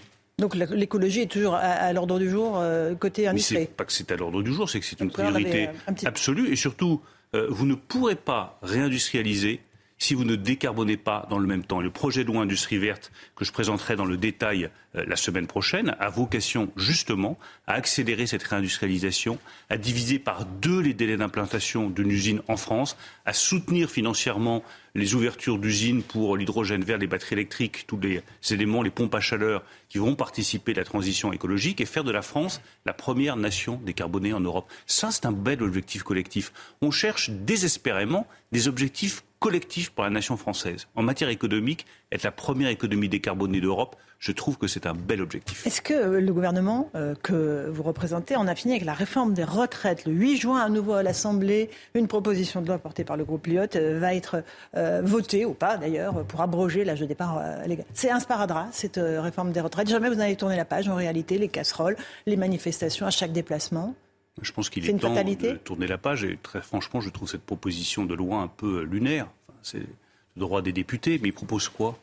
On va faire comment pour euh, financer euh, le régime de retraite par répartition en 2030 C'est quoi leurs options? C'est euh, augmenter les cotisations, donc baisser les salaires? C'est ce qu'ils veulent? Ils veulent proposer aux Français de baisser les salaires dans un moment où tout le monde veut plus de rémunération et plus de salaire. C'est évidemment pas ce qu'ils veulent. Hein. D'accord, mais c'est quoi les solutions? Ils vont baisser les pensions des retraités? Mais qu'ils aillent expliquer aux retraités euh, qui euh, souvent ont la vie difficile, n'ont pas les moyens d'augmenter leur rémunération, qu'on va baisser leur retraite. Mais c'est absolument révoltant. Donc c'est quoi leur solution? Ou alors c'est la faillite du régime de retraite par répartition et donc l'égoïsme généralisé. Nous, nous avons le courage, avec le président de la République, avec la majorité, de prendre les décisions nécessaires pour équilibrer les comptes. Il y a une réalité qu'on oublie trop souvent dans un monde politique et parfois virtuel, c'est qu'il y a des comptes, il y a des finances, il y a des équilibres financiers à tenir, sinon la réalité vous rattrape. Nous le faisons sur euh, la réforme des retraites et je souhaite maintenant que nous tournions la page et nous engagions sur d'autres sujets. Même si les Français sont majoritairement hostiles à cette réforme, même si les oppositions, que ce soit Marine Le Pen ou Jean-Luc Mélenchon, continuent de monter au créneau en permanence là-dessus Marine Le Pen euh, propose la retraite à 60 ans, très bien. Euh, on a vu ce que ça avait donné en 1981. C'est la rigueur deux ans plus tard, parce que vous ne pouvez pas payer et que du coup il faut augmenter les impôts. C'est ce qu'on veut? C'est vraiment ce que l'on veut? Euh, Jean-Luc Mélenchon, oui, a des propositions. Il dit qu'il faut supprimer les défiscalisation des heures supplémentaires. Mais tout à l'heure, euh, nous serons à Dunkerque. Moi, j'aimerais bien les dire aux ouvriers qui font des heures supplémentaires défiscalisées. On vous les supprime. On va vous supprimer 150, 200, 250 euros de rémunération supplémentaire. Il faut aller au bout de la logique. Il faut aller au bout de la réalité. Parce que moi, je commence à être lassé de tous ces extrêmes qui vous expliquent que face à cette vie compliquée, il y a des solutions extrêmement simples. Si on avait suivi Marine Le Pen depuis dix ans dans toutes ses propositions, on serait sorti de l'euro. On aurait fait comment face à la crise du Covid? On n'aurait pas eu de dette commune, on n'aurait pas été protégé. On aurait baissé la TVA pour protéger les Français contre l'inflation. Ça serait allé dans la poche des distributeurs et ça aurait été moins efficace que notre bouclier sur le gaz ou sur l'électricité. On serait du côté de Vladimir Poutine et de la Russie dans la guerre contre l'Ukraine au lieu d'être du côté de la liberté comme nous le sommes. On aurait été soigné avec de la chloroquine face au Covid au lieu des mesures que nous avons prises pour lutter avec efficacité contre cette épidémie. Moi, je veux dénoncer la simplification extrême, les mesures soi-disant de bon sens, qui sont en vérité des illusions que ne cessent de vendre les extrêmes. Oui, la situation est complexe. Oui, la réalité est complexe, mais l'honneur de la politique, c'est pas de simplifier à outrance, c'est d'apporter des réponses concrètes et efficaces. C'est ce que nous faisons sur les retraites et sur le reste. Et oui, vous êtes à votre tâche. Vous venez de publier euh, ce 13e livre, euh, Fugue américaine, aux éditions Gallimard, qui est consacré au pianiste Vladimir Horowitz. Un livre qui fait 470 pages, euh, dont les réseaux sociaux n'ont retenu qu'un tout petit passage érotique que désormais les manifestants scandent quand vous arrivez. je ne peux pas croire que vous n'ayez pas anticipé l'écho que pouvait avoir ce tout petit passage sur les 470 pages du livre, qui évidemment est une œuvre littéraire. vous l'avez fait exprès? Non. Vous vous doutiez de l'effet que ça aurait C'est un roman, c'est un personnage de fiction. Euh, c'est euh, une personne, s'appelle Julia, qui a beaucoup euh, de sensualité. Il y a des personnages qui ont de la sensualité dans ce livre, qui s'expriment. Dans quel monde sommes-nous? Nous n'arriverons plus à faire la différence entre un roman, un ouvrage de fiction, des personnages de fiction, et celui qui écrit. Mais ça vous celui touche, qui écrit... ah, ne ce touche pas du tout. Je trouve, je, je trouve juste qu'il faut lire le livre. Celui qui écrit n'importe pas beaucoup, l'écrivain n'importe pas beaucoup. Ce qui compte, c'est le livre. c'est l'histoire, c'est l'histoire d'Horowitz, c'est l'histoire de ce pianiste de génie, euh, c'est l'histoire de cette euh, Julia, c'est l'histoire de Franz Wertheimer, le héros du roman, euh, qui lui échoue là où Vladimir Horowitz remplit son destin. C'est ça qui est intéressant, c'est ça le livre, c'est ça l'histoire. C'est pas les dix lignes qu'on a extraites qui font la force d'un personnage, mais qui ne résument pas l'aventure qu'est ce livre. Et le temps qu'on vous reproche d'avoir passé à cette écriture, euh, le fait de dire, voilà, un ministre euh, dans, une, dans un pays en crise de ne, ne faire que ça, alors qu'on ne reproche pas aux hommes politiques qui font du jogging ou de la boxe euh, d'avoir des loisirs. Vous trouvez ça injuste? L'injustice fait partie de la vie politique et de la vie tout court, donc non, ça ne me touche pas. Mais est-ce qu'on reproche à un homme politique d'aller faire du jardinage, de faire des voyages, de prendre du temps pour lui? Ben non, heureusement, Dieu soit loué. Euh, là, le temps libre que j'ai, depuis dix ans, ce livre m'a demandé dix ans de travail, euh, il est consacré à l'écriture. C'est mon évasion, c'est ma ligne de fuite. Chaque homme, chaque femme politique a sa ligne de fuite. Et chacune de ces lignes de fuite est parfaitement respectable. Le jardinage, comme l'écriture. Euh, encore un mot d'Elisabeth Borne qui a décidé de porter plainte contre le livre de notre consoeur Bérangère Bonte, Borne la secrète, aux éditions de l'Archipel, pour atteinte à la vie privée. L'ouvrage mentionne notamment un compagnon qui serait en réalité paxé avec une autre femme, selon euh, notre consoeur. Est-ce que vous auriez porté plainte? Et est-ce qu'au fond, les, hommes et femmes politiques n'ont plus droit à, à la vie privée? Si, je pense que nous avons droit à une vie privée. Nous avons droit à une vie privée. Je ne connais pas la vie privée d'Elisabeth Borne. Euh, la vie privée de Borne ne regarde qu'elle. Je sais juste que c'est une très bonne première ministre avec laquelle je travaille très bien. Et je pense qu'il est important de séparer euh, sa vie publique et puis euh, sa vie privée, son espace privé. Mais il faut être transparent aussi. Il faut dire la vérité aux Français. Transparent sur ses convictions, transparent sur ce qu'on fait, transparent sur ses engagements politiques, oui. Mais chacun a droit aussi à, ses jardins secrets. Mhm. Vous auriez porté plainte? Je n'ai pas eu Dieu soit loué de livres comme cela, mais je comprends la démarche d'Elisabeth Borne, oui. Merci beaucoup Bruno Le Maire d'être venu ce matin dans la matinale de CNews. À vous, Romain Desarmes, pour la suite. CNews, il est 8h30. Merci à vous, Laurence Ferrari, et à votre invité, Bruno Le Maire, ministre de l'économie et des finances. Vous avez entendu Gauthier Lebret L'interview de Bruno Le Maire. Il a été question notamment de, littérature. Bruno Le Maire qui a dit euh, tous les hommes politiques ont droit à leur ligne de fuite, voilà, parce qu'il lui a été reproché son, livre. Bah, et plusieurs extraits ont été mis en exergue pour l'attaquer également. Bien sûr. Il y en a qui font du jardinage, il y en a qui font du sport. Lui, il écrit. Oui, les ministres ont le droit d'écrire. Après, voilà, chacun réagit. C'est vrai qu'il y a une actualité très riche en ce moment. Donc voilà. Il est 8h35 face à la pression migratoire qui ne faiblit pas à la frontière franco-italienne, la préfecture des Alpes-Maritimes a autorisé l'utilisation des drones pour contrôler son franchissement irrégulier par les migrants. À Vintimille, ils sont une centaine à espérer pouvoir entrer en France. On est allé tenter de comprendre leurs motivations, les motivations de ces clandestins. Stéphanie Rouquier les a rencontrés. Regardez à la gare de Vintimille, à 8 km de la frontière. Tous les jours, des dizaines d'étrangers en situation irrégulière affluent pour monter dans un train et rejoindre la France. Aboubacar vient de la Côte d'Ivoire. En moins d'un mois, il a déjà tenté de passer à cinq reprises, mais à chaque fois, il a été intercepté par des policiers et ramené en Italie. Les policiers sont là, trop de contrôle, bon. Souvent, c'est normal que le contrôle est bon. C'est trop fatigant, c'est pas trop facile. La majorité des migrants originaires d'Afrique francophone partagent le même désir, vivre en France. Yawara est guinéen. Il est arrivé à Vintimille il y a deux jours. Nous avons été colonisés par les Français. Donc normalement, ils ont le droit et le devoir de nous accueillir. Normalement, ils n'ont pas le droit de nous refouler. Ça, c'est, ça, c'est normal, ça, c'est clair, c'est très clair. Et vous ressentez quoi quand les policiers vous ramènent en Italie? Non, ça me fait très, très, très mal. Très mal. Très mal, au nom de Dieu très mal, franchement. très fatigant, très fatigant. Regardez là où nous sommes comme ça. On n'a pas l'endroit où dormir. En attendant leur prochaine tentative par train ou en empruntant des sentiers dangereux, ces exilés vivent dans des campements de fortune, sur la plage ou le long du fleuve les Français nous ont colonisés, vous avez entendu, les Français nous ont colonisés, ils n'ont pas le droit de nous refouler, a dit ce, clandestin guinéen bloqué en Italie et qui veut euh, arriver en France. Gauthier Lebret, pendant ce temps, le gouvernement...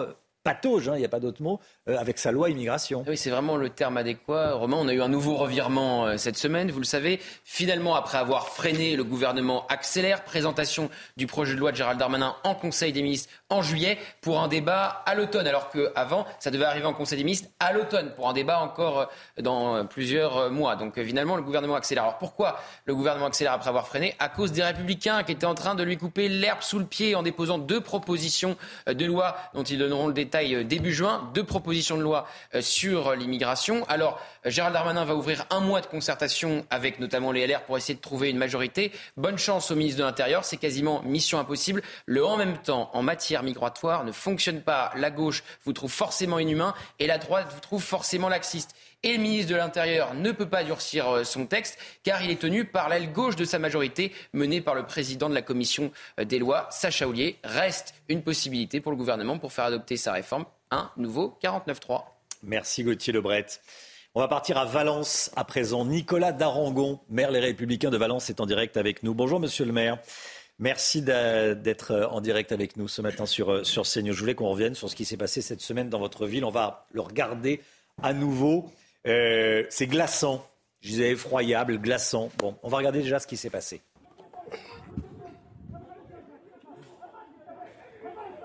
Je crois qu'ils vont tuer un mec. Wesh, ils sont tous armés.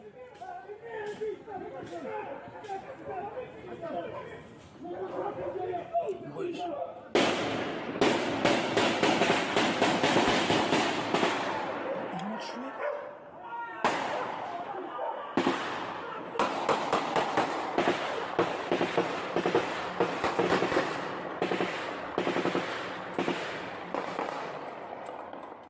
On est à Valence. Hein. On est à Valence. C'était mardi soir. Il y a eu un mort.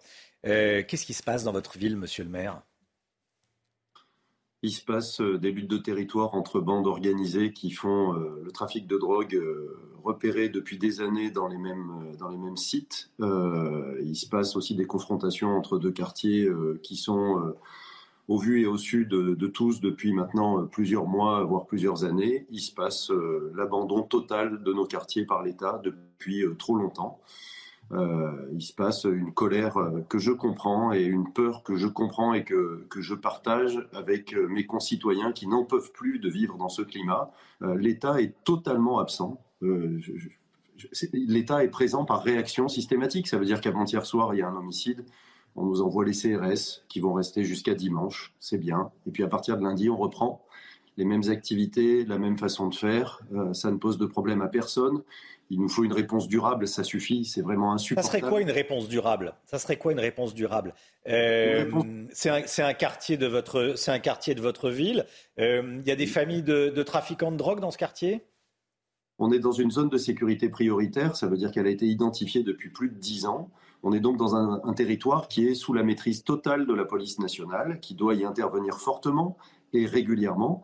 Et malheureusement, elle n'a pas les moyens, parce que je ne vais pas mettre en cause les policiers nationaux qui sont ici. Ceux-là, ils essaient de faire leur travail, mais elle n'a pas les moyens d'intervenir assez fortement et en permanence. Il ne nous faut pas des réponses ponctuelles, il nous faut des réponses structurelles. Quand hier, j'entends le ministre de l'Intérieur qui nous annonce 500 policiers pour les villes moyennes, il y a 202 villes moyennes en France. Ça veut dire qu'on vient de m'annoncer 2,5 policiers de plus. Vous imaginez? Et Comment ils vont lutter contre des bandes organisées de cette nature? Et le pire, c'est que dans les villes moyennes, justement, on sait exactement où se passe le trafic. On n'est pas dans des métropoles à l'étendue géographique. Euh, parfaitement immaîtrisable. Ici, on sait, on a deux rues où ça deal à fond, où on a des problèmes comme ceux qu'on vient de, de voir à l'instant et des règlements de compte. Eh bien non, non, l'État n'intervient pas de façon structurelle. Ça veut dire qu'on nous envoie des CRS, allez, euh, trois jours tous les, tous les quatre mois. Mais comment on peut maîtriser un quartier avec ça? La police judiciaire interpelle, la justice condamne les dealers. Mais quand le, le, terrain est laissé libre par ces dealers, il faut reprendre le terrain. Il faut que ce soit la police qui soit présente. Qu'on vienne pas me parler de prévention, de culture ou de sport. Ça, on fait notre job. On est présent. On n'arrête pas. Les villes n'arrêtent pas. Elles sont sur ce champ-là. Mais il faut de la police. Il faut euh, de, la répression et il faut des sanctions et des condamnations. Je suis très en colère et je le dis très clairement. Ça suffit. Ça suffit de nous parler des ouvrages des ministres. Ça suffit de nous parler du drapeau européen. Ça suffit de venir amuser la galerie avec des sujets qui n'intéressent personne. Qu'est-ce qu'on dit à ses habitants? Qu'est-ce qu'on dit à ses habitants? Ah bah pour l'instant, on leur dit rien. C'est très simple, hein. on leur dit rien. Euh, on dit rien, on dit rien aux habitants et on entend votre colère. J'allais dire même votre désespoir, euh, voir votre tristesse, Monsieur le Maire. Euh, on, a l'impression que vous êtes. c'est débrouillez-vous, débrouillez-vous. Mais écoutez, c'est un peu comme mon collègue qui vient de démissionner. L'État prend des décisions, l'État prend des mesures. Alors on va faire de la politique de la ville, on va faire de la rénovation urbaine, on va vous subventionner. Quand on nous subventionne, c'est à 25%. Hein. Ça veut dire que les villes doivent se débrouiller pour payer tout le reste. Et une fois qu'on a pris ces décisions-là, on dit bah allez-y, débrouillez-vous. Donc là, on installe un, centre d'accueil pour les demandeurs d'asile euh, dans cette commune, et puis on laisse le maire se débrouiller tout seul face à sa population, face à différents groupuscules. Mais l'État est où ici dans ce pays? À quel moment il intervient? À quel moment on voit le gouvernement? À quel moment le gouvernement nous répond? J'ai écrit dix fois au ministre de l'Intérieur et à la Première ministre, je n'ai pas de réponse. Je n'ai pas de réponse, tout simplement. Est-ce qu'on n'est pas en train de payer des décennies euh, d'impuissance de l'État sur différents sujets, le sujet de, l'insécurité, mais d'autres sujets également le sujet de l'autorité, tout simplement. Ça veut dire qu'à force de reculer sur tous les terrains, à l'école, partout, l'autorité n'existe plus. Mais ce qu'on voit vis-à-vis des maires, qui sont pourtant ceux qui sont les plus respectés parmi les élus, près de 70% de la population apprécie le travail de son maire. Ce qu'on voit en ce moment, c'est bien le dérapage total. Ça veut dire que même la dernière autorité politique qui était à peu près respectée est mise en cause. Voilà. Ça veut dire que l'autorité a reculé partout, partout, à l'école, même dans les associations sportives. Tout est remis en cause. Et ça n'est plus possible de fonctionner comme ça. Il faut refixer des règles. Il faut que chacun sache qu'il y a des limites, qu'il y a des risques et des sanctions. Mais aujourd'hui, il n'y en a plus, tout simplement. On nous parle de surpopulation carcérale. Chacun imagine bien que s'il y a une surpopulation carcérale, on ne va pas empiler des détenus supplémentaires. Et donc, on a tendance à prendre des mesures qui sont moins coercitives. Ça n'est plus possible. Un, acte de délinquance mérite d'être sanctionné. Ça n'est pas possible de revoir ces mêmes délinquants, ces mêmes criminels dès le lendemain au même endroit. Ça n'est plus possible. Est-ce qu'à Valence, on expulse des, des HLM les familles de trafiquants de drogue?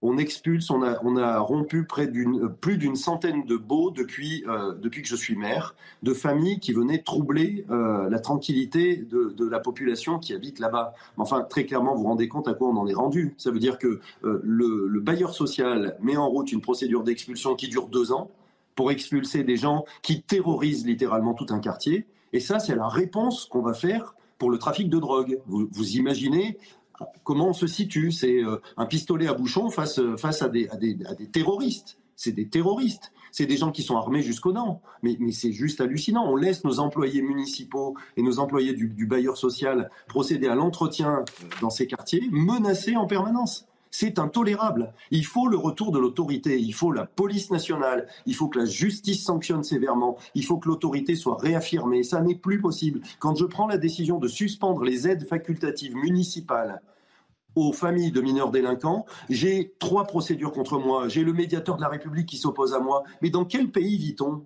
Dans quel pays vit-on? Ça veut dire que les impôts de nos concitoyens, plutôt que de servir à assurer leur sécurité, doivent servir à subventionner les familles de délinquants.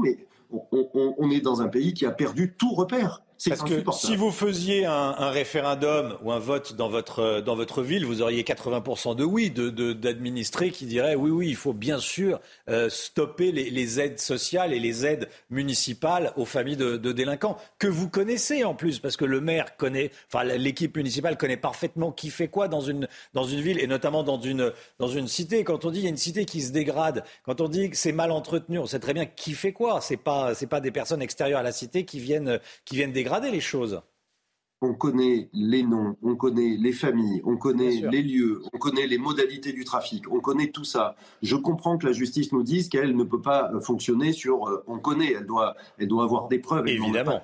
Thématiquement, elle doit les accumuler avant de procéder aux interpellations, mais en revanche, la police peut occuper le terrain. Ça, par contre, elle peut. Moi, j'ai doublé les effectifs de ma police municipale. La police municipale, ça n'est pas obligatoire dans une ville. Il y a des villes qui n'ont pas de police municipale. Il y en a 5 000 sur 35 000 qui ont une police municipale. Que fait le ministre de l'Intérieur pour renforcer les effectifs sur le terrain?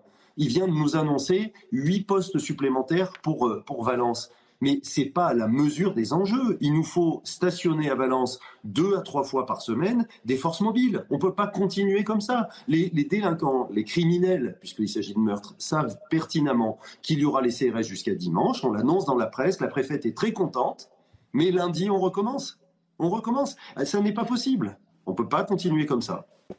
Merci beaucoup, monsieur le maire. Merci d'avoir été en direct avec nous. Bon courage à vous. Euh, bon courage à tous les maires de France et, voilà, et à tous les habitants des, quartiers dangereux et des quartiers euh, difficiles euh, qui comprennent parfaitement ce que vient de dire Nicolas d'Aragon, maire Les Républicains de, de Valence. Il est 9h moins le quart. C'est l'heure de la santé avec le docteur Millot. Votre programme avec Groupe Verlaine. Installation photovoltaïque garantie 25 ans. Groupe Verlaine, connectons nos énergies. Bonjour Brigitte. Bonjour. Bonjour docteur Millot. Alors on change totalement de sujet. On va parler d'un bruit naturel, c'est la santé, d'un bruit naturel qui peut tous nous embarrasser, le gargouillis. Alors quand on dit que notre ventre fait du bruit quand il a faim, c'est vrai ou c'est faux? Vous n'avez pas aimé ma réponse, mais ce n'est pas tout à fait vrai et ce n'est pas tout à fait ah faux. Je vais vous expliquer pourquoi. Alors notre estomac ne parle pas, bien hmm. sûr, mais en revanche, nos intestins se manifestent et ils se manifestent en fait en permanence. Hein.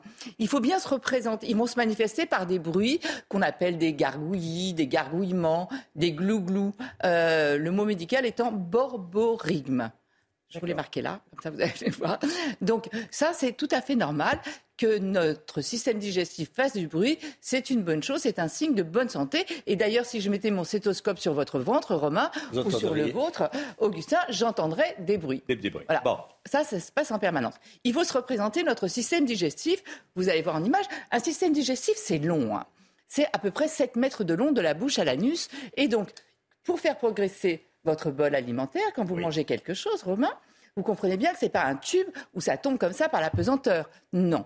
Toutes les parois euh, de notre système digestif sont. Il y a des muscles dans toutes les parois et ces muscles vont se contracter comme ça. C'est ce qu'on appelle le péristaltisme intestinal mmh. pour faire progresser ce que vous avalez euh, pour euh, justement de la bouche à l'anus. Et c'est ce qui nous permet d'ailleurs de manger allongé. Vous, Romains, et les Romains d'ailleurs, mangent allongé euh, parce qu'il y a ce péristaltisme qui fait que tout va toujours dans le même sens normalement. Et tout ça, regardez le trajet, dedans, il y a des rétrécissements, il y a des virages serrés. Et donc, vous imaginez que parfois, il y a des gaz qui sont un peu coincés, et donc, on va les entendre. Mais encore une fois, tout ça, c'est naturel. Oui. Mais, pour répondre à votre question, Romain, en fait, quand le système est vide, c'est comme dans une pièce vide, ça va résonner beaucoup plus. Donc, ça va faire de l'écho. Et donc, c'est vrai que quand votre système digestif est vide, on entendra mieux les bruits. C'est-à-dire que les bruits de l'intérieur vont s'entendre à l'extérieur. Quand c'est vide, c'est juste parce que ça résonne un peu plus que quand c'est plein, c'est tout. Donc on a l'impression que c'est quand on a faim. Donc c'est un peu vrai hmm. parce que c'est que le système est vide. Mais c'est pas tout à fait vrai, c'est pas parce qu'on a faim réellement. Voilà. Alors évidemment, ça arrive toujours quand vous êtes dans une salle d'attente, euh, il n'y a pas un bruit, ou dans une réunion très importante. Voilà.